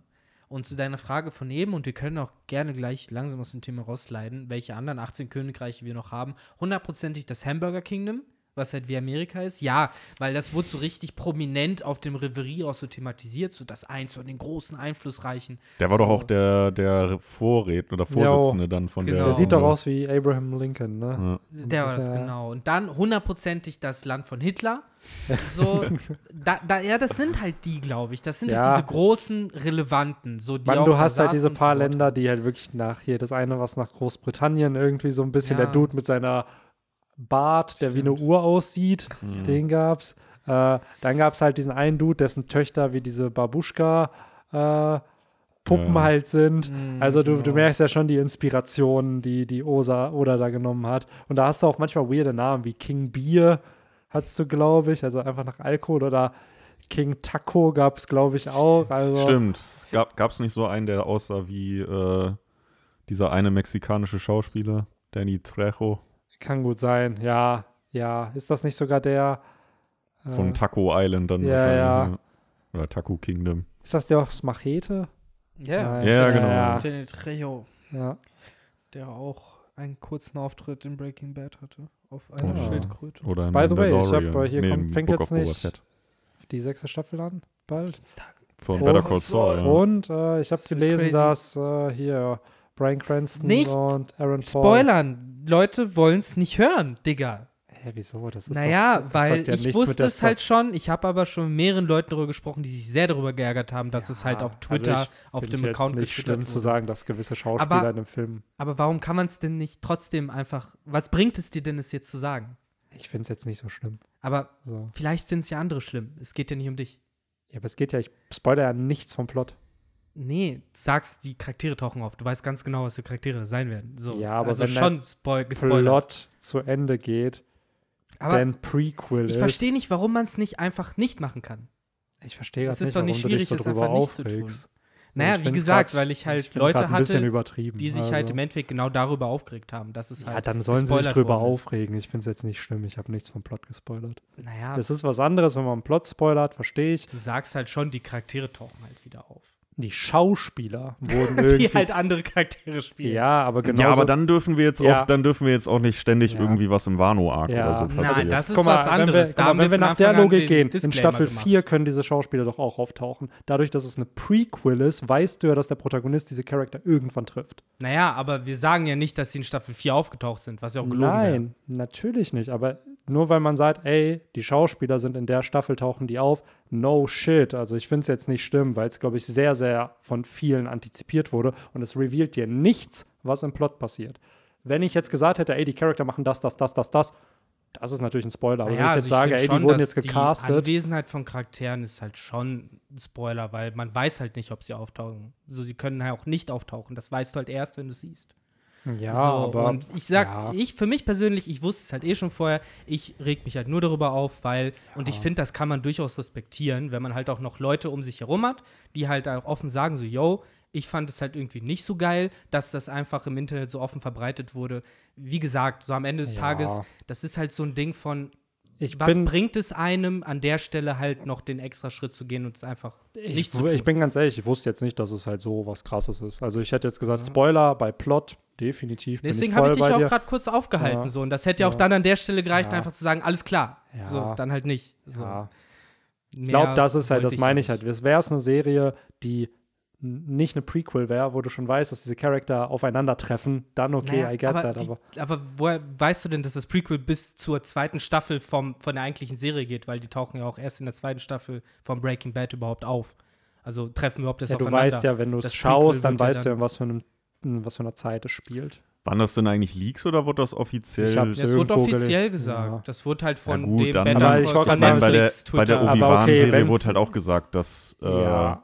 Hier der Anakin Skywalker-Schauspieler, gesagt. das wird halt auch von offizieller Ja, Seite. also gesagt, das- ich möchte halt an der Stelle überhaupt nicht verurteilen, dass das irgendwie rauskommt oder sonst was. Ich will nur sagen, hey, gerade bei so highly anticipated Sachen, Mhm. am Ende des Tages ist es halt, wenn man die Wahl hat zwischen verärgere ich zwei Leute oder lasse ich es einfach sein, weiß ich nicht, wo das Problem jetzt einfach sein Ja, soll. also wie schon gesagt, für mich war einfach nicht klar, dass das jetzt schlimm ist zu Das sagen, ist dass ja Schauspieler okay. auftauchen. Aber das So. habe ich dir ja dann gesagt, dass es Ja. halt schlimm ist. Leute, die den Podcast in drei Jahren hören, Die Die denken werden überhaupt sich nicht so, checken, Die denken äh, sich so- worüber streiten die sich da eigentlich? Gucken, gucken das noch Leute? Äh, ist ja auch voll vorbei, wird Ja. ja eh die letzte Staffel sein. Ja, Aber ja. gehypt Aber die wollen das nur in zwei- Zwei Parts ist es wieder. Parts. Ja. Echt? So ähnlich Mhm. wie in Staffel 5 von Breaking Bad. Na. Aber- Ja, das Ey, ist das ist- dieser dreckige ich will Move, nicht den die sagen, bei jeder Serie aber- machen. Attack on Titan, The Final Season, hatte Part 1 und alle dachten so, ja, ja, Part 2 Dann kam raus, nee, nee, es wird noch ein Part 3 geben. Es ist die Final Season mit drei Parts. Alter, mach doch direkt einfach, ich glaube, das wäre die vierte Staffel sozusagen. Mach doch einfach sechs Staffeln dann draus. Die Staffel, anstatt es, das wäre jetzt die vierte gewesen, die soll auch die letzte sein. Ist offiziell es ist die die, vierte Staffel. sie heißt die Final Season. Sie okay, heißt nicht die mal kommt die, nach der dritten. nach Aber- der dritten kommt die Final Okay. Season, aber die Final Season hat drei Parts. Und blöd gesagt, wie lang sind jetzt die ersten zwei gewesen? Ich glaube jeweils, ich glaube, es waren so um die zehn Folgen. Okay, immerhin. Also, ja. Weil wenn du eine Anime-Staffel in drei Teile teilst, dann hätte ich mich richtig verarscht gefühlt, wenn du so Ja, im zweiten Teil kriegst und dann so nach sechs Folgen schon wieder vorbei. Nee, weil so, viele what? haben sich halt schon gewundert, so, hä, es kommt nur noch Ah. eine Folge, das passt aber nicht, weil viel zu Okay. viel Plot noch passieren muss. Aber dann, ja, man, man hat es aber nicht vorher gesagt, dass es Final Season Part 3 geben wird, sondern man dachte halt, ja, Part 2 wird das Ende halt.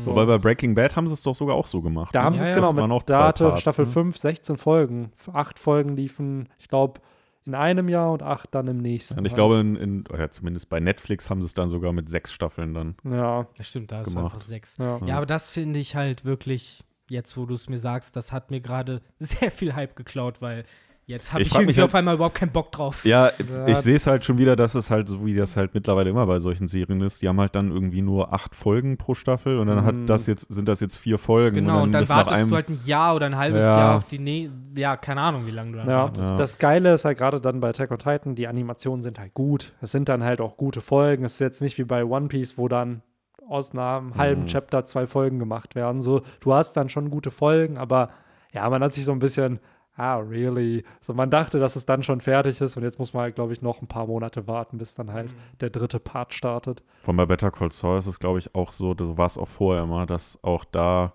immer nur eine Folge pro Woche kommt, weil die das ja irgendwie mit AMC, also so einem amerikanischen Ach. Sender zusammen. Produzieren. Aber das weil halt das, das- war immer der einzige Vorteil von Netflix. Mm, Das hasse ich so bei Disney Plus, dass die da immer nur eine Folge pro Woche raushauen. ja. Bei Netflix haben die es ja nach wie vor einfach alles dann, wenn eine Ja. neue Staffel rauskam. Es kommt drauf an. Also an sich habe ich da, finde ich auch cooler, wenn es alles rauskommen würde, gerade jetzt bei Better Call Saul zum Beispiel, aber bei den Marvel-Serien hatte ich da irgendwie nie ein Problem mit, dass du halt, Also du es- halt es was, hat einen was du Woche Vorteil- für Woche gucken konntest. Es hat einen Vorteil bei so großen Franchises wie Marvel oder Star Wars. Es bleibt halt weil- im Kopf. Ja, und du kannst halt nicht gespoilert werden, weil ich bin dann auch so einer, ich su- suchte, selbst bei Star Wars würde ich mir jetzt nicht alle acht Folgen Mhm. an einem Abend reinziehen, sondern ich bin dann schon so einer, der sich das dann auch gerne so ein bisschen aufteilt. Hm. Aber das Internet dreht halt durch bei solchen Serien und da musst du dann halt gefühlt Social Media meiden, wenn du halt Ja. nicht gespoilert werden Ja. willst. Deswegen, das ist der einzige Vorteil, finde ich, von, diesen wöchentlich, von diesem wöchentlichen Rhythmus. Ja, absolut. Da stimme ich dir auch zu. Also ich finde es auch gut, dass du halt im Endeffekt mit allen anderen gleichzeitig so Ja, dann genau. ankommst und dann Ja. halt diesen Grad hast. Und gleichzeitig ist es halt, glaube ich, für die Firmen, gerade für Disney und Marvel und so ein großes Fran Franchise auch wichtig und sinnvoll, weil es bleibt einfach länger im Gespräch. Zum Beispiel jetzt Moon Knight ist jetzt die dritte Folge rausgekommen. Ist, die haben, können sich einfach leisten, das mehr oder weniger zwei Monate durchzupromoten, Ja. weil halt jede Woche eine Folge kommt Ja. und weil es halt ein großes Event dann auf Reddit, auf Facebook, auf Instagram Genau, ist. das jeden ist Mittwoch. halt. Wir haben heute halt diese einfach diese Reaction-Community. Du hast halt Genau. Leute, die dann auf den verschiedensten Plattformen so halt ihre Meinung zu irgendwas dann halt äußern können und dadurch dann Diskussionen entstehen, mehr Hype entsteht.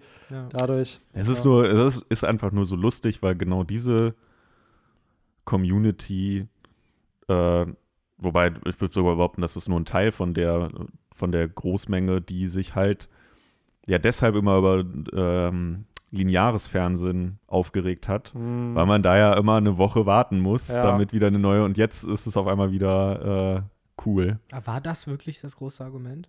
Ja, Ich und glaub- Werbung Ich glaube, natürlich. Werbung hast viel größeres Ja. Argument und halt die, generell die Tatsache, dass du halt 20 Minuten geteilt hast mit Ja. Werbung. Aber es Ja. ist, also es ist halt schon, aber ich auch schon von vielen, dass die halt den Vorteil halt bei solchen einfach auch sehen, dass sie bingen, Sachen bingen ja, können. absolut. Ne? Keine Ahnung, ich denke mir halt so, als ich damals Squid Game geschaut habe, da schaust du dir ja wirklich dann an so einem Ja. Sonntag durch. Genau. So, ja. und das Aber ist dann selbst- halt wie ein viel, viel längerer Film einfach. ja. Aber selbst das kannst du mit dem traditionellen Fernsehen nicht vergleichen, weil okay, es kommt zwar dann nur eine Folge pro Woche, aber auch da hast du die Möglichkeit, dann wartest du halt und dann kannst du bingen, wenn du möchtest. Ja, ist ja klar. nicht so, Ja, weil klar. beim Fernsehen ist ja immer das Problem, Folge verpasst, dann hast du es verpasst. Ja. So, ne, wir saßen Ah, das auf war, RTL 2 ja, das und war haben damals Folgen schlimm. verpasst. Hä, wie, warum ist hier schon Kaiser So. Greymon so? Oder Was ist das Detektiv Colin war ja das passiert? Schlimmste. So. Wenn ich, Ja. wenn ich auf Klassenfahrt war, ich habe meiner Mutter mal gesagt, nimm das auf, Ah, ja. hier, das kommt um 14 Uhr Ja. oder so. Ganz wichtig. Du Ich musst muss- dann auf den ja. Rack-Button klicken. Ja, auf jeden Fall, Mann. Auf jeden Fall.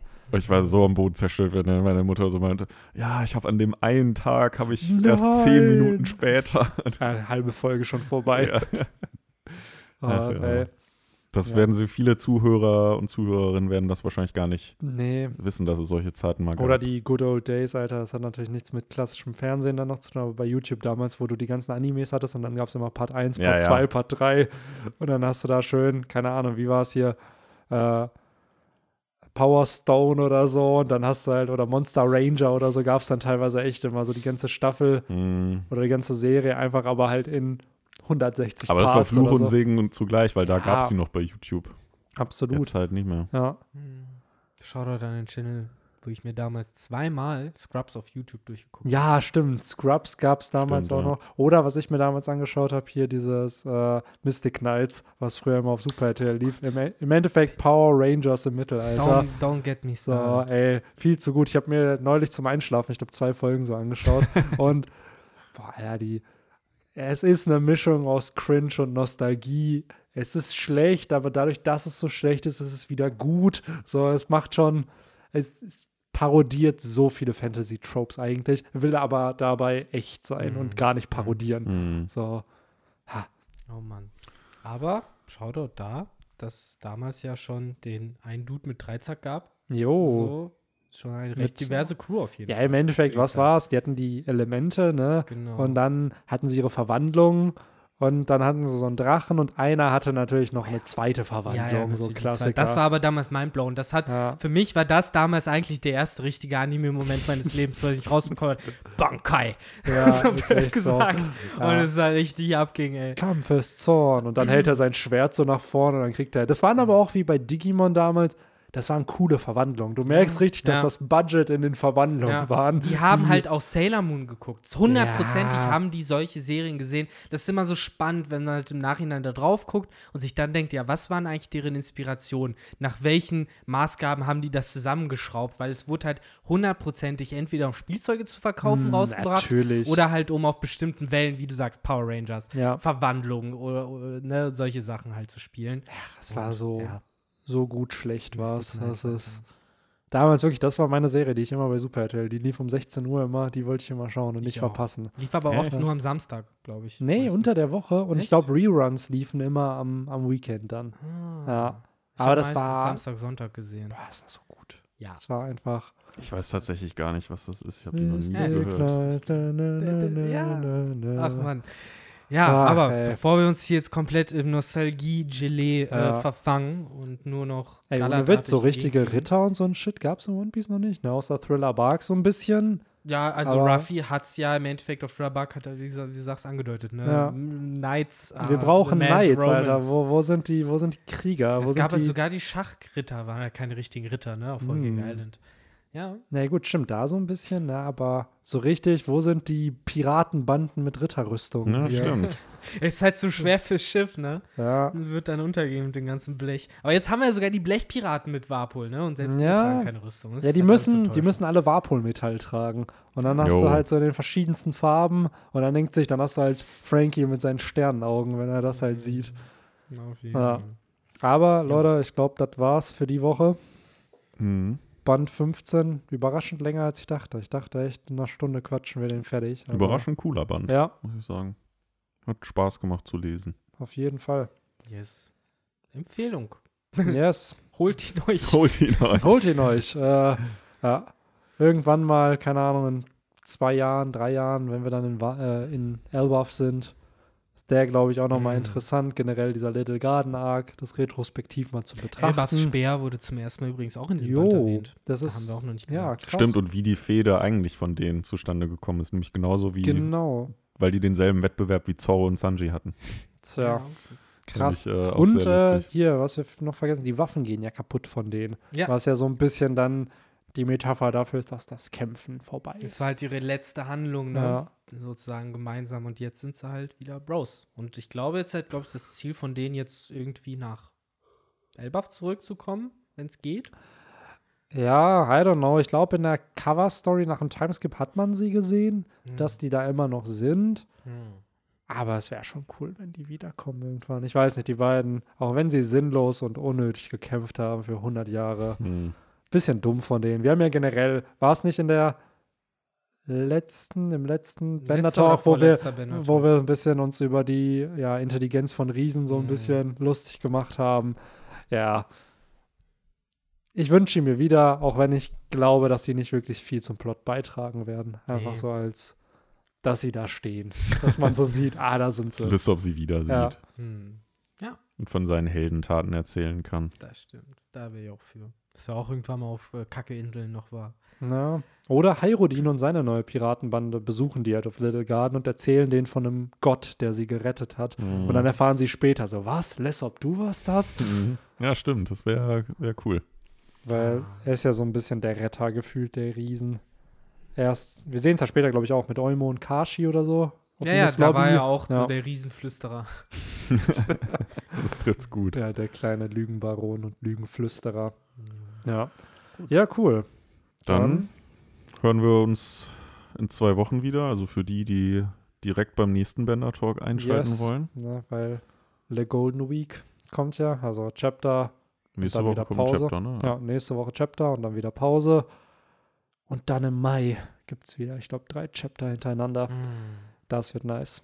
Da freuen wir uns alle ganz Yes. doll drauf. Aber bis dahin erst einmal die klassischen Fragen. Wird Navi wieder gesund? Kriegen sie vielleicht einen neuen Nakama in dieser Staffel? Ja. Ich glaube, Dr. Kulea oder Dalton.